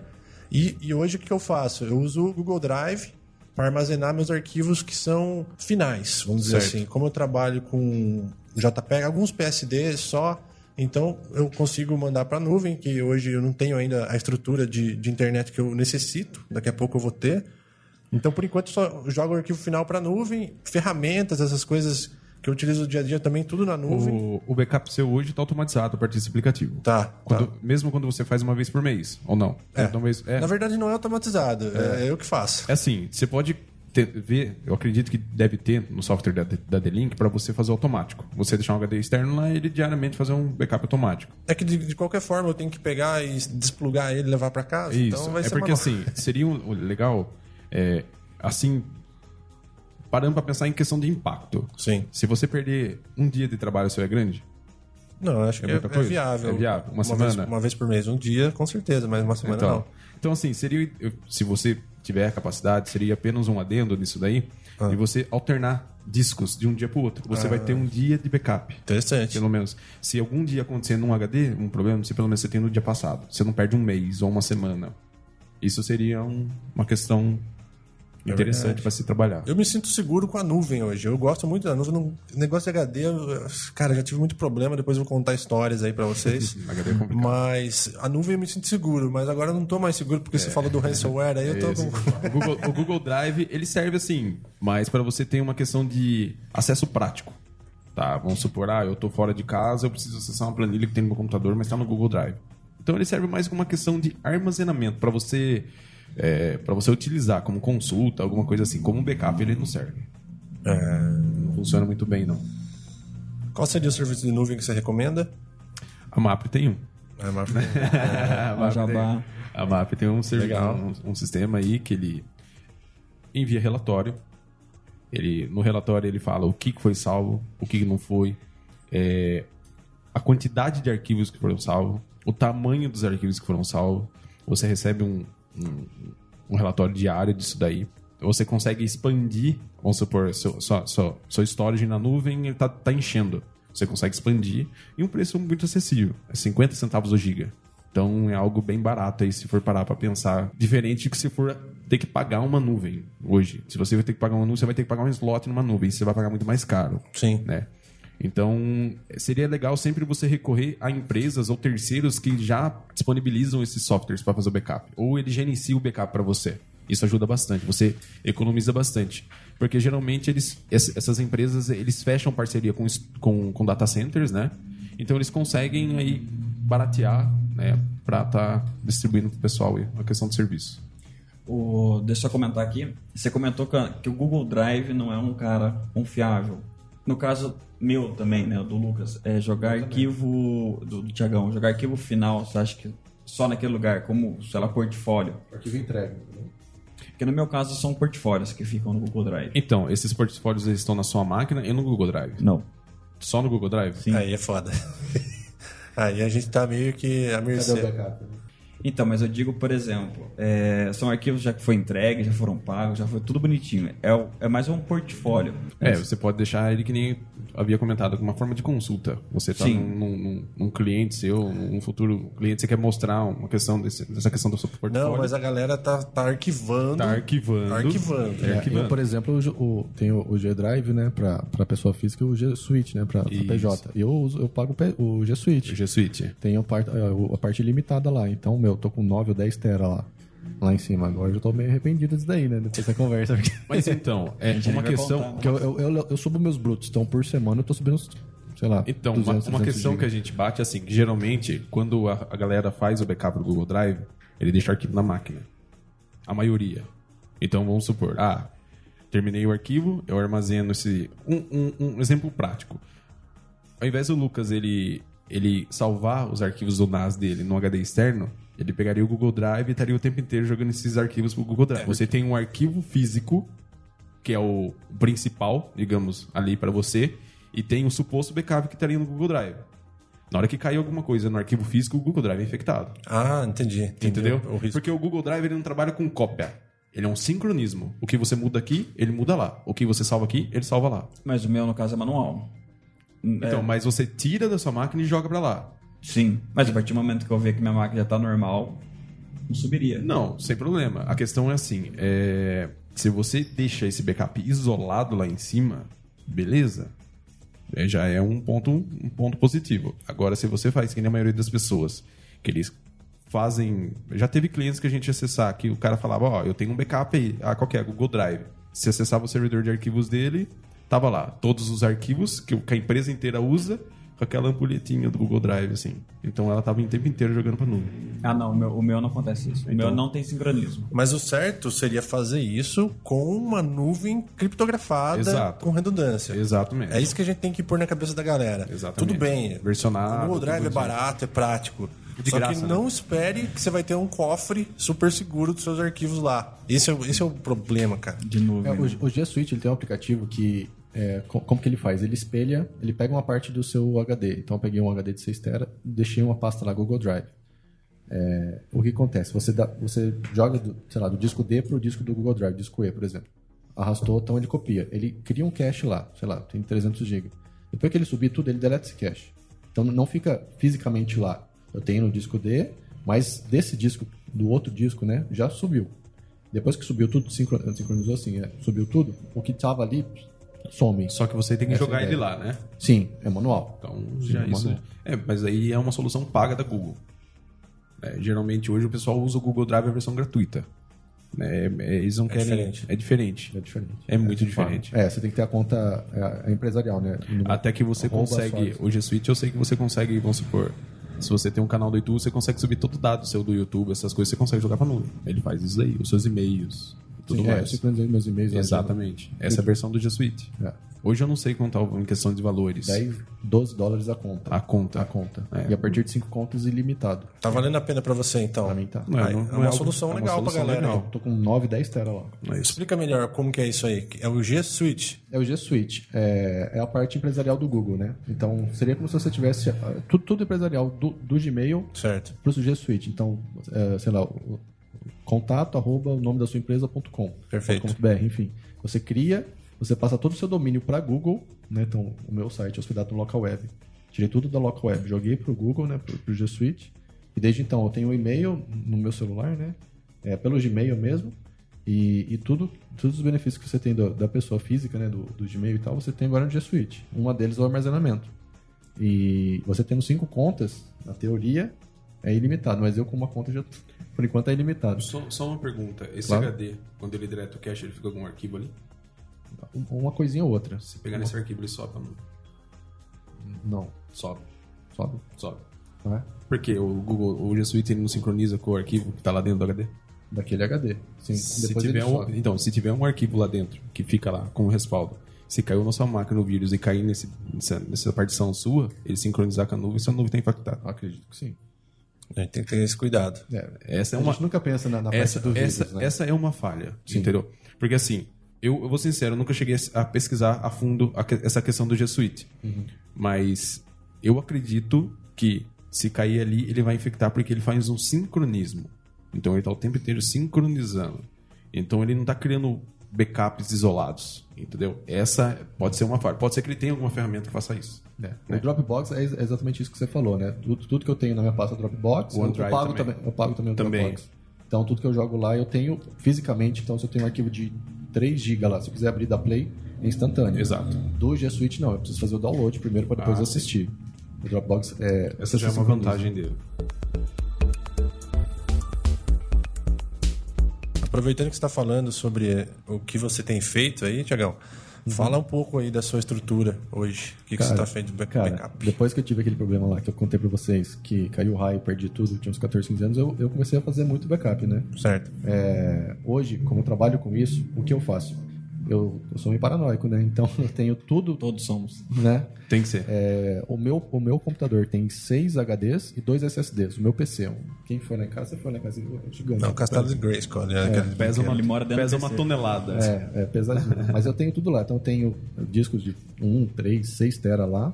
Todos os arquivos que estão que estão em andamento ou já estão finalizados, sei lá, 5, 6 meses, eu deixo ali. Então tem muita coisa ali. Sim. Tudo que eu tenho dentro do meu PC, eu tenho fora também HDs externos. Eu tenho acho que 8 HD externos. Comecei com os de 1 tera, depois vi que não dava, dava certo, peguei os de 3, 3, 6, 6. Tem um tanto bom ali. Tudo que eu tenho dentro do meu PC, eu tenho pelo menos um HD externo. Como que eu controlo tudo isso? Eu faço planilha, porque né, eu não tenho um servidor ainda, né? Falta de capital. Então eu, eu faço planilha para saber, ó, casamento de fulano de tal tá no disco D interno e no backup 8, no HD externo. Eu tenho um HD de 8 TB que eu deixo na casa do meu pai também. Copio tudo aqui e deixo. Se minha casa pegou fogo, tanto interno quanto externo já era. Mas ainda tenho na casa do meu pai. E agora eu contratei também o G Suite. Todos os brutos eu subo. Então eu tinha uma internet de 30 MB em casa. Aquilo que você falou, não era suficiente para subir tudo. Eu contratei agora e subi para 240 MB. Agora sobe rapidinho, entendeu? Que Mas sonho, hein? 240 mega. é, mas é caro, bicho. Então, assim, machuca o bolso, mas é assim. Agora eu tenho tudo para subir. Ô, Lucão, 240 mega aqui. Puta. É bom, é bom. Mas assim, você contrata 240 MB de download, tá? Vamos deixar registrado. Mas- Upload é 20. É 20? É 20 MB. É uma tá merda. bom, já tá bom. Lógico, comparado com 30 que subia a nada, né? Em casa, em casa, o meu é 50 de down e 25 de up, é metade. Olha lá, não. O net é 10%. Não uso nada. Então, Sério. olha que fantástico. A net da minha casa é net. Cara, Meu net em é Campinas é, é, quase, é, é mais forte o, o upload. Então, em aqui, aqui em Mogi Guaçu é uma merda, cara. Caramba. É, é muito caro. 10%, O Gemini né? é muito bom. É. Muito bom. Então eu fui felizardo. Então. Existe- eh, nós temos um cliente que ele tem dois links. Os dois são fibras, um da NET e um da Vivo. Fez uma tecnologia lá que, que junta os dois links. E se um cair, o outro sobe e vice-versa. Só que ele faz um balanceamento. Ele pega, soma os dois links e tira uma média. Ó, Então, fantástico. soma. Soma Nossa, isso aí. É, no meu caso não, sobe a 20, 22 mega, mas pelo menos sobe, né? Então consigo subir Essa- dentro de uma semana tudo. É, é isso daí que pega na nuvem. É o principal que pega na nuvem, é isso daí. Muita Upload. gente acaba não tendo. A... Porque assim, um backup hoje, ele consegue. A, a gente aconselha ele ter ele, no mínimo três backups por dia, no mínimo, um de manhã, no almoço e um à noite, tá? De duas formas diferentes, físico e fora, e realizar a tese dele todo dia. Então, é o certo. Tá? Então, qual que seriam as melhores formas? Um físico e um na nuvem. Por quê? Deu um problema. Eu preciso do meu backup rápido. Qual que é mais fácil? O físico. Tá ali. Você não tem que fazer download de nada, você não depende de banda, você não precisa de nada. Ótimo. O na nuvem seria o último caso, porque, cara, imagina você baixar um tera de arquivo na nuvem. Demora. Você precisa de uma banda muito boa. Mesmo assim vai demorar pra Vai caramba. demorar bastante. É. Interessante, cara. Interessante. essa dica. Dicas. é, eu ainda não tenho. Eu quero para 2019 sim comprar um NES. Então eu tô pesquisando, até mostrei para você umas planilhas. Eu, eu tenho essa vontade de comprar um NES. Acho que de duas bases para mim não seria suficiente, né? Que eu acho que o meu uso é um pouco maior. E queria aquele que você falou do RAID 5 também, RAID que já 5. tivesse, sei lá, que três ser. HDs, o quarto tá ali só de backup. Isso. Algum problema ali, ele entra. O NES faz isso, não faz? Faz. Faz. Hoje os os mais conhecidos é o RAID Zero. O RAID Zero não é o mais aconselhável para vocês. Porque o desempenho, Zero, né? ele pega, a- por mais que ele some desempenho, ele ganha desempenho, só que ele perde retenção. Por quê? Ele pega, os, vamos supor, eu tenho dois HDs de 2 teras, ele soma vira 4. Certo. Você ganha espaço, ganha um pouco de desempenho, só que você perde retenção. Se você queimar um HD, você, alguma coisa você vai ter em um, ou o que tiver no outro você perdeu, tá? Tem o RAID, o, o RAID 1, que ele faz o espelhamento. Então você tem dois HDs de 2 teras. O que você tem em um, ele tem no outro. Se parar um, vai parar. Só que tudo que você tem nele tem no outro. Então pode ser que não Segurança. você tem uma segurança. E tem um RAID 5, que ele deixa um HD em espera. O que, que é? Você tem. Ele só faz no mínimo com, com quatro discos. Ele, com menos que isso ele não faz. Ele junta três. Então o que, que ele faz? Ele, é um- ele, ele soma três, soma três e deixa um em espera. Se um desses três parar, ele entra no meio. Então, só, só para entender, esses são, são quatro discos de 2 teras. É, tem ver- um disco de 6. É, na verdade o que desses que acontece? queimar, o ele, não, ele não soma, ele sincroniza os três. Sim. Então, se fosse um disco, disco único. Isso, ele sincroniza os três. Ele, ele, ele junta o armazenamento, ele faz uma- um diferencial sincroniza os três e deixa um espera. Uhum. Se um desses parar, ele sincroniza com esse. Esse aqui só vai estar recebendo sincronismo. Se um desses parar, ele sume o local. E te avisa, ó, queimou um HD. É, geralmente ele dá um. Ele fica na, na tela ali avisando, ó, uma luzinha vermelha, alguma coisa aí, mas na verdade você nem sente, cara. É, pra nosso caso seria isso seria ideal. Acho É. que é, que é o que o Rodrigo usa, na verdade, né? É muito bom isso daí. Cara, aí chegamos num- numa coisa que todos concordam e que você recomenda, que é um sistema realmente bom para quem trabalha com volume de dados e, e eu dá, e a gente trabalha com essa base, né? A base da informação dos dados e tem que estar seguro, tem que estar bem armazenado. Ah, tem que ter, tem que ter, não pode ficar sem. É, essa pegada aí é boa mesmo, hein? Como que chama? Qual que é aquele modelo que é branquinho com uma luz azul, assim? Tem umas gavetas. Lacier. É. Então, esse aí é o, é o bacana. Lacier. Classe E? Lacier. Classe E, esse eu nunca ouvi falar. Eu Drobo, acho que é né? do pessoal da, Tem o Drobo da também, né? Alguma coisa assim. Ah, é? Ah, não. Já vi sim. Já vi, inclusive tem um cliente nosso que tem ele. Só que ele não chega a ser um storage, ele chega, chega a ser uma, uma como se fosse Uma uma, gaveta, né? Isso eu não conheço. Ele é como se fosse uma gaveta. Eu tava funciona da mesma forma. É, ele, fun- ele funciona da mesma forma. Depois você passa o link aí pra gente ver. É, só que ele já, eu acredito que ele não tenha questões de gerenciamento e tudo mais. Acho que é Mas só, aqui é só pra dois HDs, né? é, Duas ele, baias. né? Ele é só uma unidade de armazenamento, isso daí. É. Ah, sim. Eu vi um maior desse, cara. Um É, maior. tem vários um- tamanhos. Tem É, vários eu tava vendo um, um Kinep de 4, 5, 6 baias e tem a concorrente que é o Synology. Que não, já não falaram reviews tão bons. Eu vi um, um vídeo do Peter McKinnon lá, tá ligado? Que ele, ele tem um vlog dele bem famoso lá. Ele usa um desse com seis, 6 baias. é, um RAID, tudo legal. Falou que foi a melhor solução e tal. Em questão NASA, acho que o, aquele drobo lá é interessante, hein, cara? Mas é caro, né? A velocidade dele parece sensacional. É, é aquele tal negócio. Se você tem dinheiro para investir, você vai ter os melhores dos melhores dos melhores. Só que a Sim. gente tem que pensar o seguinte: será que eu preciso de tudo isso? Eu vou gastar, sei lá, 20, 30 mil reais, só que eu vou ter demanda Ah, para fazer tudo isso? porque às vezes você faz um investimento muito caro e às vezes você não usa nem metade dos recursos que ele tem a oferecer para você, entendeu? Existem storages aí que custam mais de 100 mil reais, em termos de, de- de empresa e tudo mais, entendeu? Por exemplo, aqui tem exemplos de vocês. Vocês usam soluções simples, baratas e que atendem hoje vocês, entendeu? Lógico, é, a gente tem que pensar sempre e ter um, mais alternativas de backup. Ah, hoje ó, eu tenho NAS e eu tenho um backup em nuvem. Ah, a partir da manhã eu vou começar a fazer ele no HD externo também e depois eu vou copiar para um, pra um outro servidor Linux ou vou jogar para casa, enfim. Acho que no final a gente poderia deixar três alternativas pra galera. Até mil reais, até cinco mil reais, até dez mil reais. Ou de dez por aí, nessa região aí. Olha, vamos Mas vamos deixar no final. Segura aí, Enquanto isso eu vou pensando, porque É. tem. É muita, é muita coisa. Tem muitas né? opções. É, muita eu vou coisa. mostrar o- mais ou menos o que eu tô pesquisando pra, pra comprar ainda esse ano. Então tem uma listinha aqui, se quiser até te libero essa tabelinha também. Legal. Mas não aqui no Brasil, que no Brasil tá, tá impraticável, né? Tem que pedir pra alguém trazer ou a gente ir lá pra fora. Como que tá a sua, a sua estrutura hoje lá, Rodrigo? É, hoje a gente trabalha em cinco pessoas, né? Então a gente trabalhava com um monte de HD igual o Tiagão. Só que acontece, é aquela coisa, ah, o trabalho de tal tá na HD1, o trabalho de tal tá na HD2 e tal. Daí a gente começou a trabalhar os backups nossos de HD como produção. Então a gente pegava esses HDs e produzia dentro do HD.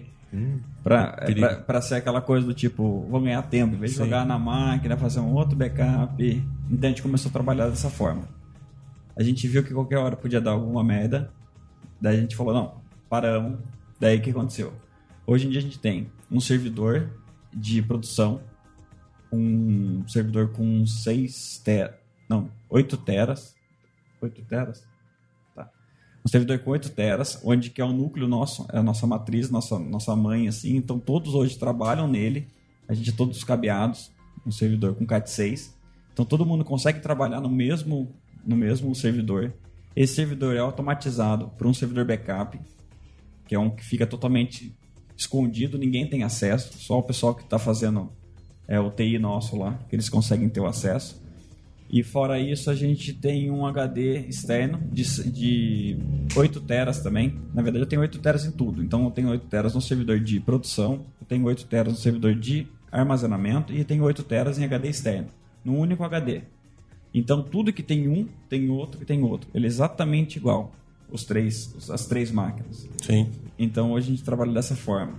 É, a gente tem esse servidor, né, que é um servidor da Dell de, de alta performance, que são com HDs hot plug, tudo duplicado. Então a gente tem dois dois processadores, dois, duas fontes. É, agora, Lindo, não, lindo. não sei se tem duas placas-mãe, não sei se existe isso. Não. Tá, enfim. Mas ele é tudo meio que gêmeos lá dentro, assim. Certo, então, certo. tudo que tem. Então, assim, queimou um, tem outro. Ele, ele, ele dentro, a gente é- configurado no RAID 5, né? RAID 5. RAID 5. E então também tem esse, esse backup, esse, esse HDzinho que fica aí à disposição se acontecer alguma coisa. E fora esse, a gente tem esse outro servidor de backup. Na verdade, é o, é o backup nosso, né? Que é esse outro servidor que fica do lado dele, que só serve para armazenar. A gente só usa ele. Ele é totalmente escondido de todo mundo, assim, eu digo. Ninguém tem acesso a ele, de forma alguma.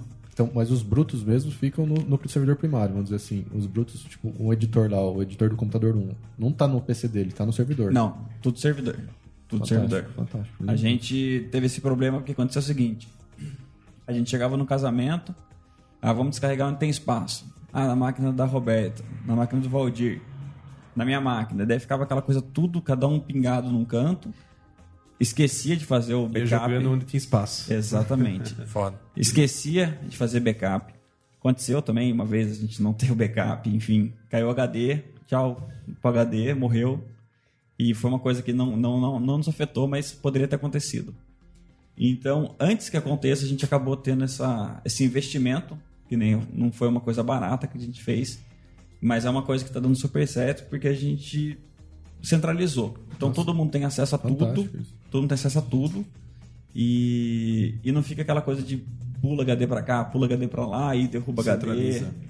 Enfim, eu acho que a gente tá, tá funcionando super legal. A gente tem o nosso backup semanal. É até uma coisa que eu queria tirar dúvida com você. Qual, qual a periodicidade legal da gente fazer isso?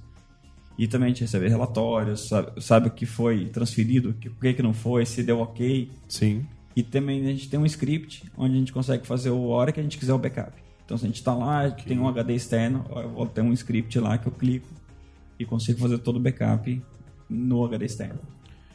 Bom, a, a questão de da periodicidade que você precisa, isso daí vai mais de uma demanda sua, né? Vamos supor, ah, para mim, quanto mais backup no dia, melhor. Tá, mas a necessidade é, é que nem a pergunta que eu fiz pro Lucas. Um backup de um dia para você ou Então. semanal? Foi uma coisa que aconteceu ontem comigo, até Entendeu? aproveitando. Eu apaguei um arquivo do servidor que eu achei que estava duplicado e não tinha backup. O cara tinha acabado de terminar o serviço. acabado de terminar. E daí a gente tem o nosso autosave do Premiere, né? Que não é um dos melhores, mas, pô, Salvou Alguma um coisa, pouco. né? salvou. Então a gente voltou uma hora mais ou menos, perdeu uma hora de edição. É, a- a- acho que algo que tava deixando passar ainda aqui, isso é muito bom, é a questão da retenção do backup. Explica aí, retenção. Tá meio nebuloso pra mim. Essa é a da retenção. é o seguinte, vamos supor, eu tenho um backup feito hoje, quantos dias esse backup vai ficar disponível para mim? Até ele expirar, ou até ele ser deletado. Ah, entendi. É isso, Isso da- importante. isso daí seria muito importante, porque isso daí nada mais, nada menos que é também aqui a sua manutenção Sim. do seu backup. Uma, uma parte da manutenção. No caso, você faz um backup completo por semana e periodicamente, durante os dias, ele faz três backups incrementais durante o dia. Por mais que você tenha um HD de 8 tera, vai chegar uma hora que esse HD vai encher se você não colocar uma retenção para ele. Com certeza. Pra deletar os antigos. Com Exatamente. certeza. O ideal seria, vamos supor, eu tenho um backup completo. Ele é feito todo sábado. Quando ele vai acabar? No outro sábado. Então, ele tira um backup completo para um, colocar um mais atual. Colocar uma semana de retenção. Isso dá para fazer um cálculo, dependendo do software, por exemplo, o Vim que a gente usa lá, que a gente consegue até mais de 200 pontos de restauração no dia. Sem afetar um desempenho da empresa, assim? Sem afetar. Se você tem né? armazenamento, você joga quantos pontos você quiser. Ah, eu quero que faça backup a cada meia hora, a cada uma hora, a cada 20 minutos.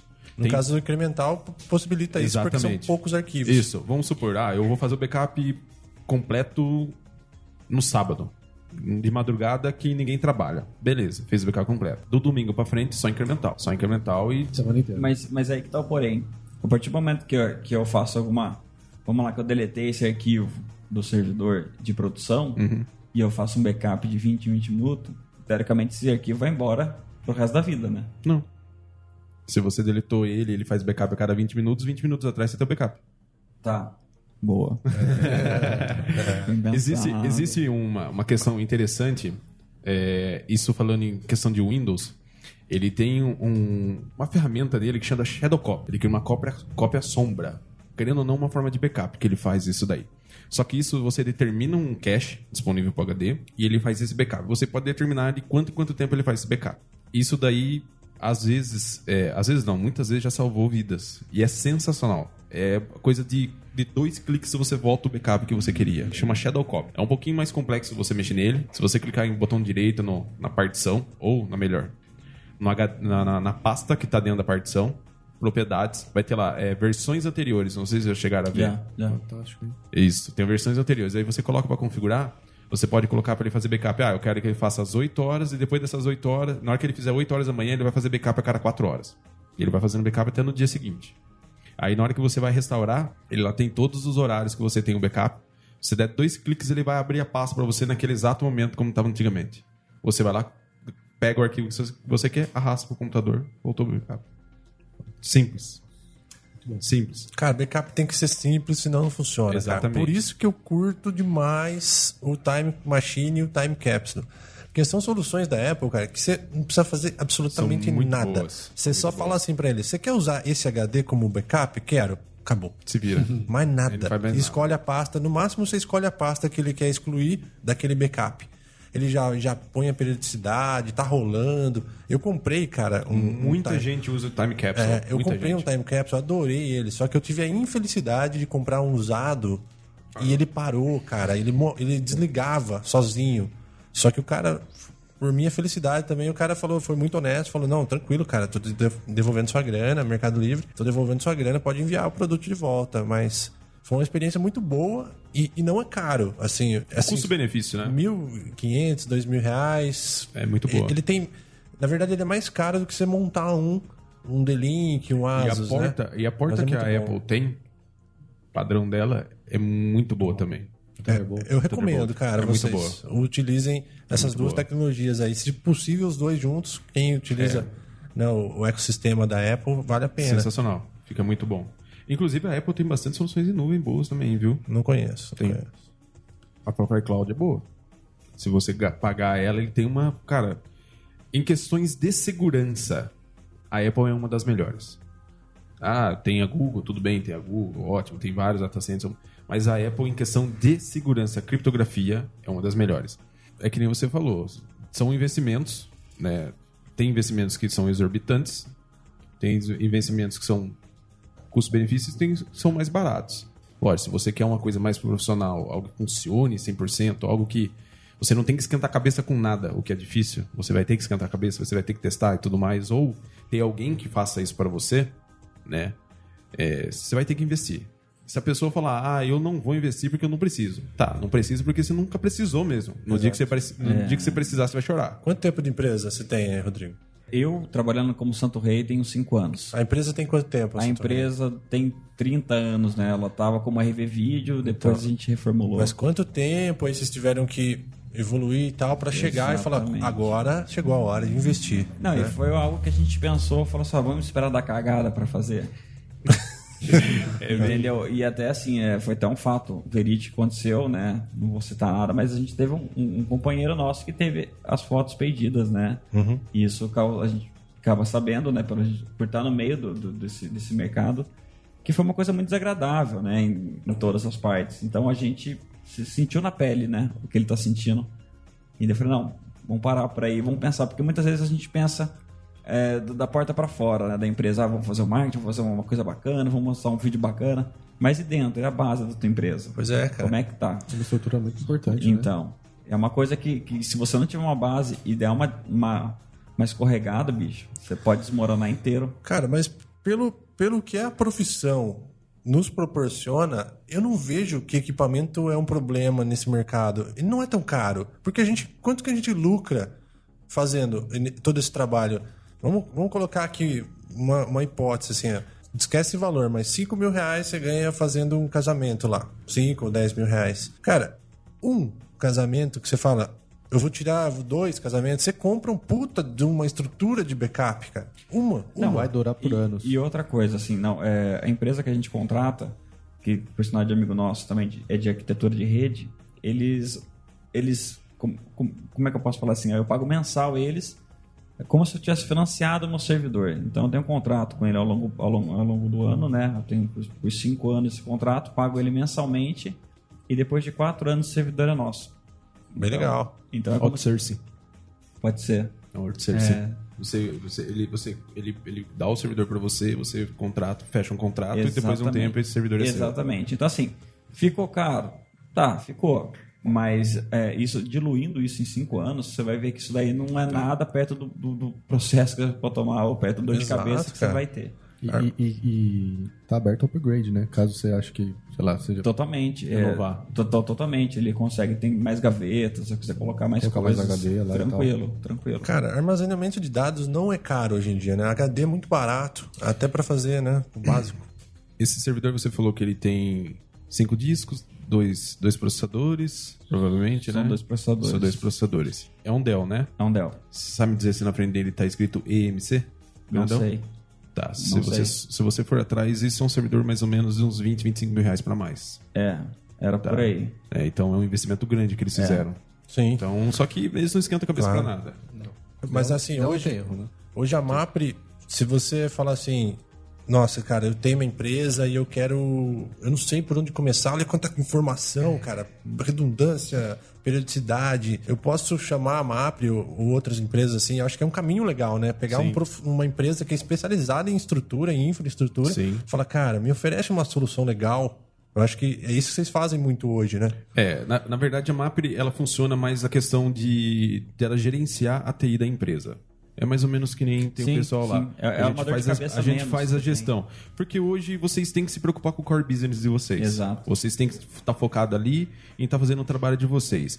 Em questão de TI, que é algo burocrático, que é algo que toma tempo, que é algo que, assim, se a pessoa não tiver ali focada 100% por dentro de tudo, atrás e é, tempo para fazer isso daí, ela não vai conseguir fazer. Porque é algo, querendo ou não, um pouco mais complexo, né? Então a ideia da MAPRE é chegar no, no, no ambiente e tirar essa complexidade da mão da, da pessoa para ela não ter que esquentar a cabeça. Fazendo essa gestão da TI da empresa, a gente oferece soluções não só de investimento para aumento de desempenho, para melhorar a rede e tudo mais, mas principalmente com backup. Hoje a gente basicamente trabalha da seguinte forma: a gente chega no ambiente, né, e faz uma análise de vulnerabilidade, tá? Levantando todos os riscos que a pessoa pode ter e, o, e no que, que, ela tá, o que, que ela tem hoje e o que é falho e o que ela precisa fazer. A gente apresenta o relatório para a pessoa e fala: ó, você tem essas opções. Tá. A pessoa chega e fala: ó, tudo bem. O que acontece em muitos casos? Não tenho dinheiro para pagar, para investir em nada de TI. A TI, assim, é, cara, é, é crucial. Mas muita gente pensa que a TI é a última coisa que deve se investir dentro de uma empresa. Que o backup é algo que não vai servir para nada. Ou ele tem uma infraestrutura que ele vai trabalhar mais rápido, não vai servir para nada. Mas a gente chega e apresenta e fala: ó, você tem isso, o, o- a gente consegue fazer isso com o que você tem, só que o cenário ideal que você poderia ter é isso, mas você precisa investir isso, isso e isso, tá? Muitas vezes não, não acontece, mas muitas vezes acontece, que nem no caso de vocês, Sim. de vocês investiram por uma questão de necessidade e segurança. Exato. Eu acho que até a responsabilidade se acaba tirando um pouco das tuas tira costas, bastante. né? Você vai ter alguém que vai estar testando backup. Exato. Vai ter alguém que vai estar fazendo seu backup, é, gerindo toda, toda a infraestrutura. E é aquilo que o Lucas estava falando. A ideia nossa é de chegar e apresentar para ele, mesmo com que ele tenha pouco. A gente desenvolve uma solução do que ele tem e fala: olha, isso aqui é o que dá para fazer com você hoje. Vamos trabalhar nisso? Legal. E tentar usar. Nem que seja o mais simples possível. Pelo menos que ele tenha alguma forma de backup ou alguma solução que, que armazene. Eu, é porque é foda mesmo, cara. Eu sei que- você, Thiago, eu sei que você curte tecnologia. Sei que você manja, conhece as peças, conhece pesquisa, sabe tudo, cara. Mesmo curtindo fazer isso, é uma puta pressão, né? Uma puta de uma responsa. E eu achei fantástico, isso, é né? uma economia de tempo. O tempo é algo pra gente hoje muito difícil, sabe? É, E economizar tempo. E saber que você tá sendo bem resguardado, que no caso do Rodrigo, que a, que a MAP faz. Meu, fantástico isso. Legal, né, A cara? questão, a, a MAPRE, ela trabalha, a gente trabalha bastante.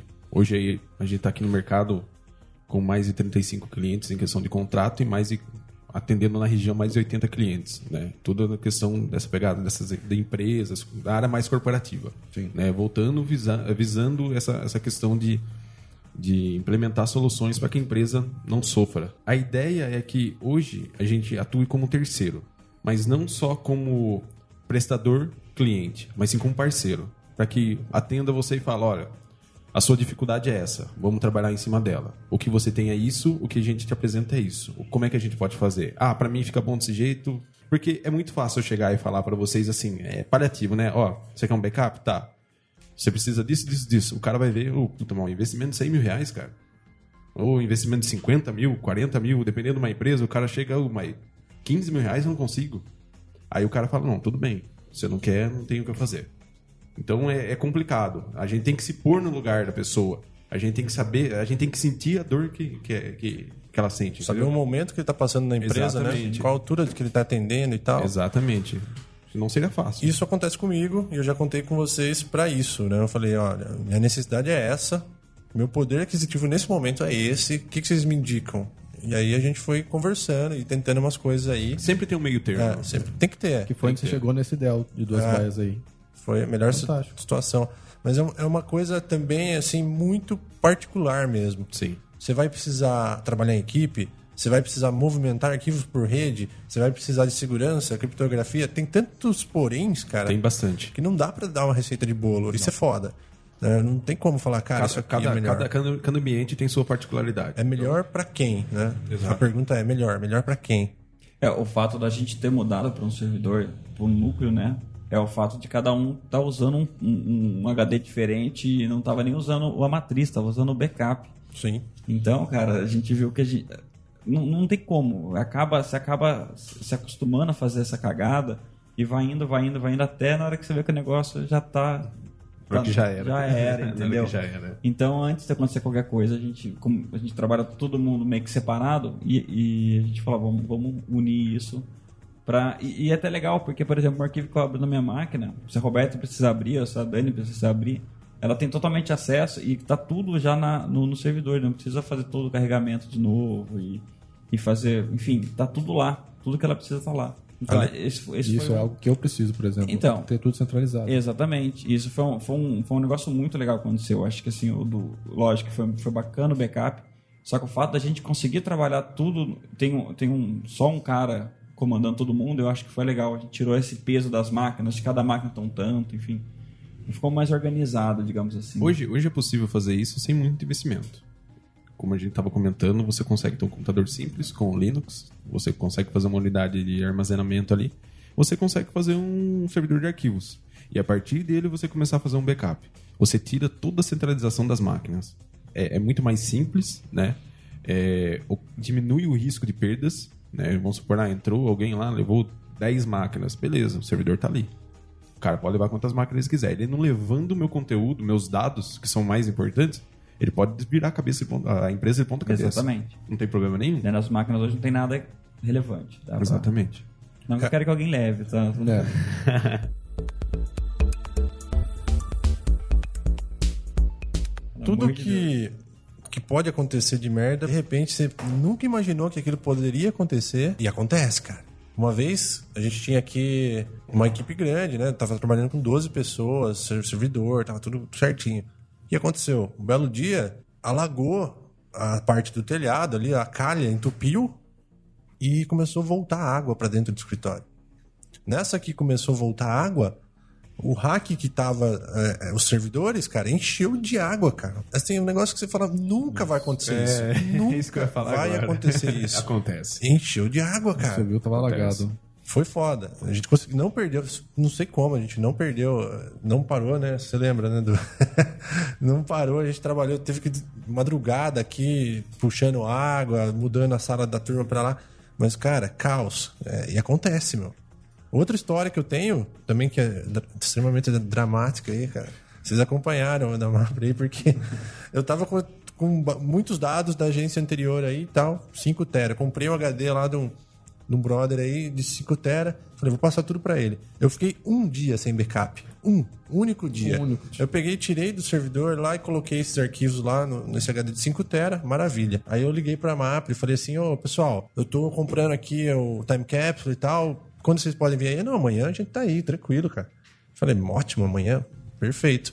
Fiquei um dia. Por ironia do destino, cara, eu coloquei esse HD na minha mesa e ele enroscou não sei o que ali no, no cabo de força e foi pro chão.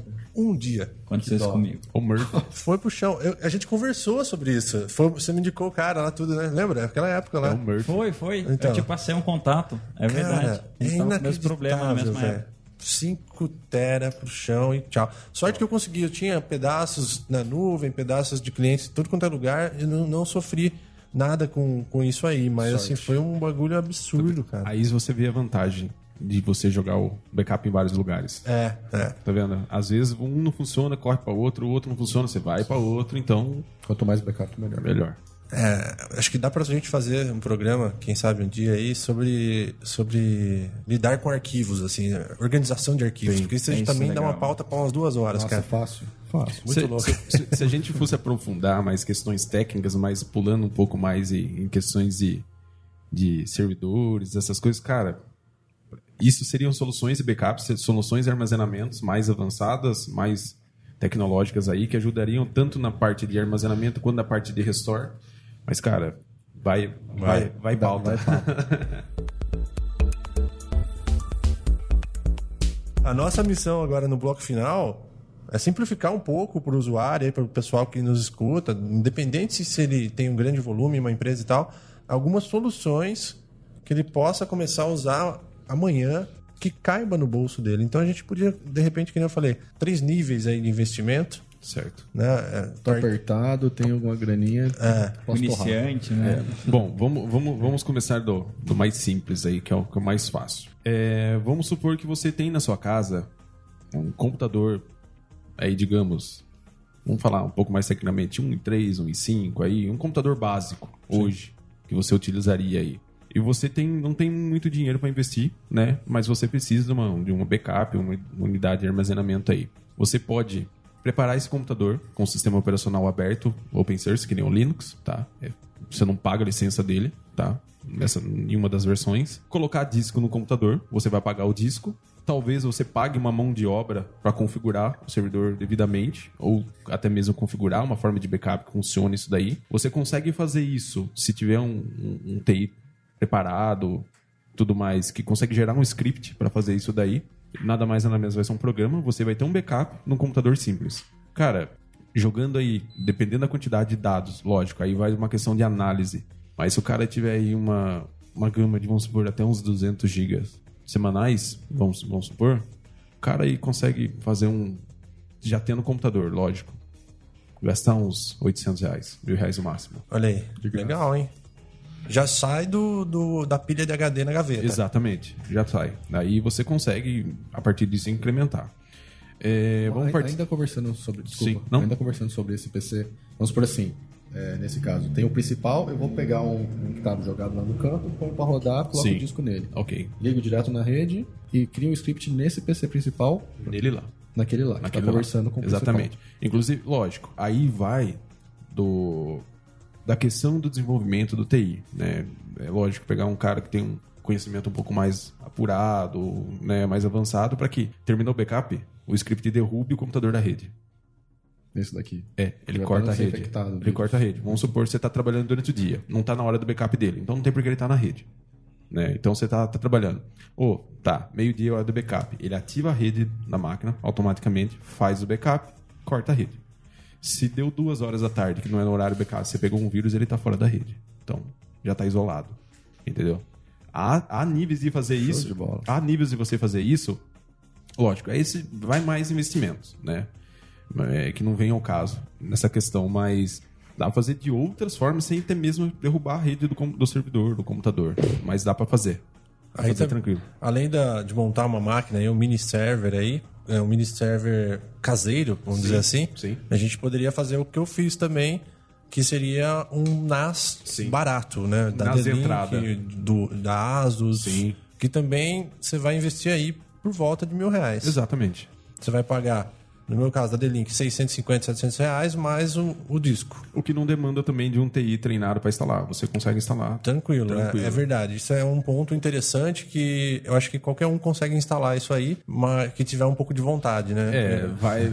Assim, geralmente pessoas que co- correm atrás disso daí, geralmente elas já são um pouco xeretas, né? É, um vídeo no YouTube aí dá É, pra instalar. é Até- nada é, absurdo. Fica como dica é, o NAS que nós usamos lá, o Asuster. Ele, na hora que você liga ele, ele já dá um wizard, como você configura Ah, ele na olha rede. que legal. Você joga lá, ele ajuda você a configurar ele sem problema nenhum. Então seria esse a primeira dica do Exato. primeiro nível de investimento. A gente pode fazer um, aí, um mini server caseiro aí ou até investir num NAS de entrada. Uma nuvem, uma nuvem barata, Nuvem barata que também. no caso que nós temos lá, ou você paga 12 dólares, G né? Suite. É um G Suite, então dá pra fazer também. Ah, Há várias alternativas. Se a internet não for um problema, né? Uma questão, é, No meu caso, eu preciso dar um upgrade lá. É, aí, aí partindo mais um, um, um cenário um pouco mais avançado, 5 mil reais, Sim, Né? até 5 mil. até 5 mil você consegue comprar um servidor de entrada. Existem servidores da HP hoje de entrada, você vai pagar em torno de 3 mil reais, mais ou menos, 3, 3 mil, 3 mil e meio. Você coloca um pouco mais de disco, você tem uma máquina mais preparada, uma máquina feita para isso, né, com um desempenho feito para isso. Você consegue, a partir dessa máquina, ter algo centralizado dentro dela, que nem você estava querendo, Thiago, algo centralizado dentro dela. Você vai ter o armazenamento e a partir dela você consegue colocar nela software de backup, jogar para fora na nuvem, consegue jogar no HD externo ou numa outra máquina que você tem no local. Vamos supor, ah, eu tenho um servidor que eu comprei para armazenar meus arqui- arquivos, ele tem um software que joga para outro, o outro servidor meu que é uma, que é uma máquina simples Linux, só serve de storage. Também, beleza, tranquilo. Tipo um arquivo morto. Exato. E já partindo para um grau ainda mais longe, né? Que nem o pessoal do Rodrigo já partiu lá, né? 10 mil reais comprar, lógico, um baita no servidor, com storage, né? Com, com rede e tudo mais, né? Ou mais de um servidor.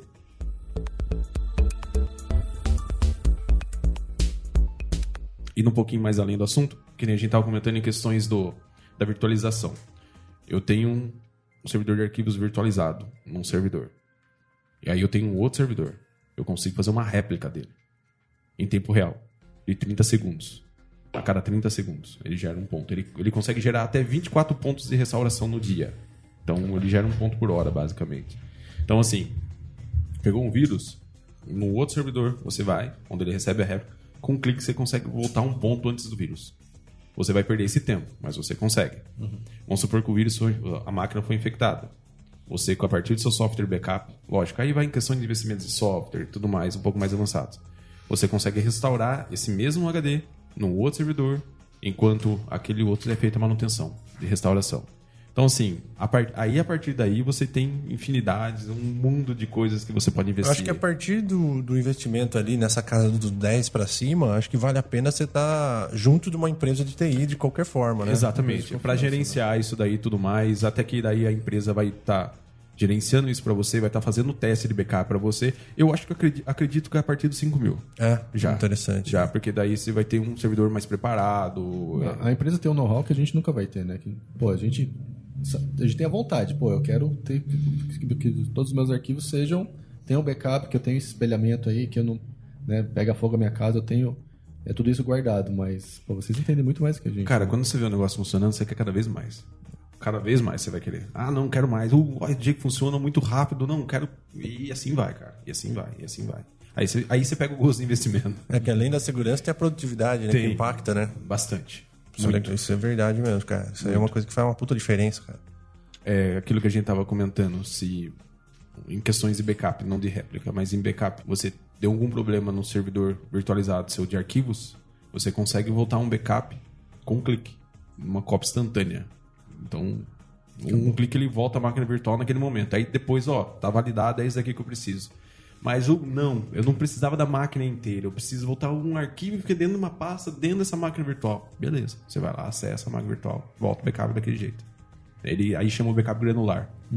É como se você pegasse um biscoito, desse um tapa em cima dele e pegasse pontinho por pontinho. Exato.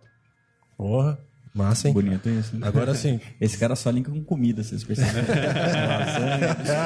é verdade.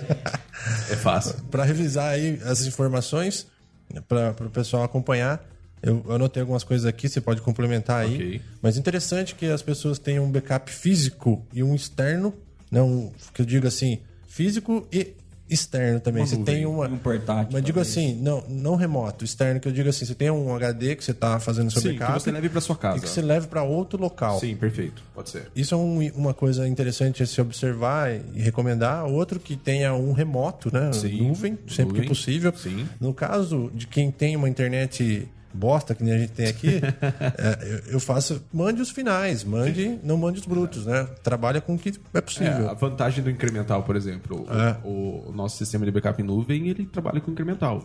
A primeira carga, ele manda em nuvem, ele manda completa. E É. depois, só incremental. Isso é legal porque, por exemplo, você pode pegar o seu HD com o notebook e levar num link muito bom, subir lá suas teras depois só trabalhar com incremental Perfeito. na, na ou, sua. ou você pode até, até mesmo pegar o seu HD, levar na empresa, a, empresa faz a primeira carga para você, Exato. acabou. Exato. E outra coisa também é que você utilize um serviço de nuvem com criptografia e redundância. Exato, é versionamento, com, com versionamento. O que mais? que mais? Que eu esqueci alguma coisa aí? Não, é- Dicas básicas. É criptografia e versionamento, um backup em nuvem hoje. Seria o ideal. Legal. Eu, eu adorei a frase que você falou. É o, back- o backup bom é o backup que restaura. Que restaura. Aí. Eu até anotei. Exatamente. fantástico isso, achei É, porque. Resume muito esse podcast. Porque, porque assim, é aquele, aquela questão, voltando um pouquinho, se, se você tiver um backup e você não testar ele e ele não estiver funcionando, Não é um backup. não é um backup. É um ilusório só, né? Exato. Massa. Fechou.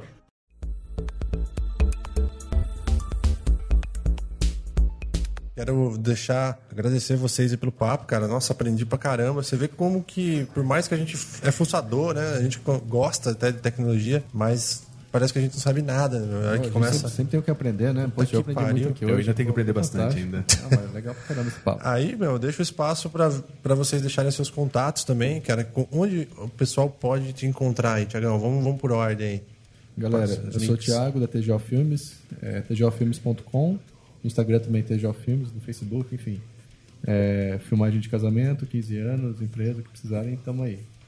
Legal. E aí, Rodrigo? É nós também. Se alguém quiser encontrar a gente, estamos com o instagram.com.br santorreifilmes. O meu, o meu particular é rodrigo.arengue, com GHE no final. E também, estamos no mesmo ramo do Tiagão. A gente é parceiro aí, a gente se ajuda pra caramba. E tamo junto aí. Precisando de alguma coisa, é só entrar em contato com a gente lá. Jonatas, passa aí, fala aí sobre a.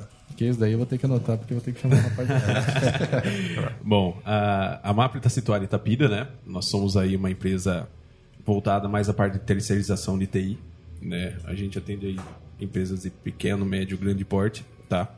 Visando sempre naquele que a gente foi que a gente acabou de falar, né? Visando sempre tirar es- essa carga de se preocupar com TI dentro da empresa, né? Que a pessoa pegue mais o core business dela aí. Para contato com a gente aí, nós temos nosso site, né? mapre.com.br. Com dois P's, né? É, a- muita gente confunde com Mafre, né? eu achei que fosse é, Mafre no começo. Então Era um é, cara de seguradora. é M-A-P-P-R-E.com.br, tá? Tem o nosso e-mail também, contato, arroba map.com.br. Temos nosso Instagram também, né, Edu? Map Já vamos Itapira, seguir aqui. Map Itapira, tudo junto. E é isso aí. Legal, cara. Que papo massa, hein? Puta merda. A gente bom, muito tem que bom. fazer um sobre organização de arquivos, que eu acho que tem tudo a ver com isso daí. Dá pra linkar e complementar com esse assunto. Também. Então, galera que tá escutando aí, valeu por escutarem até agora, até aqui. E vocês podem também comentar, deixar aí também. é, como que fala? Então vocês podem aí comentar e adicionar o seu conhecimento. De repente a gente esqueceu de alguma coisa, vocês têm uma outra visão, uma outra dica para deixar com a gente, manda aí nos comentários que a gente soma e, e depois lê esses comentários no programa seguinte. Beleza? Valeu e até a próxima. Falou, galera. Valeu, obrigado. Valeu, um abraço. Tchau, tchau.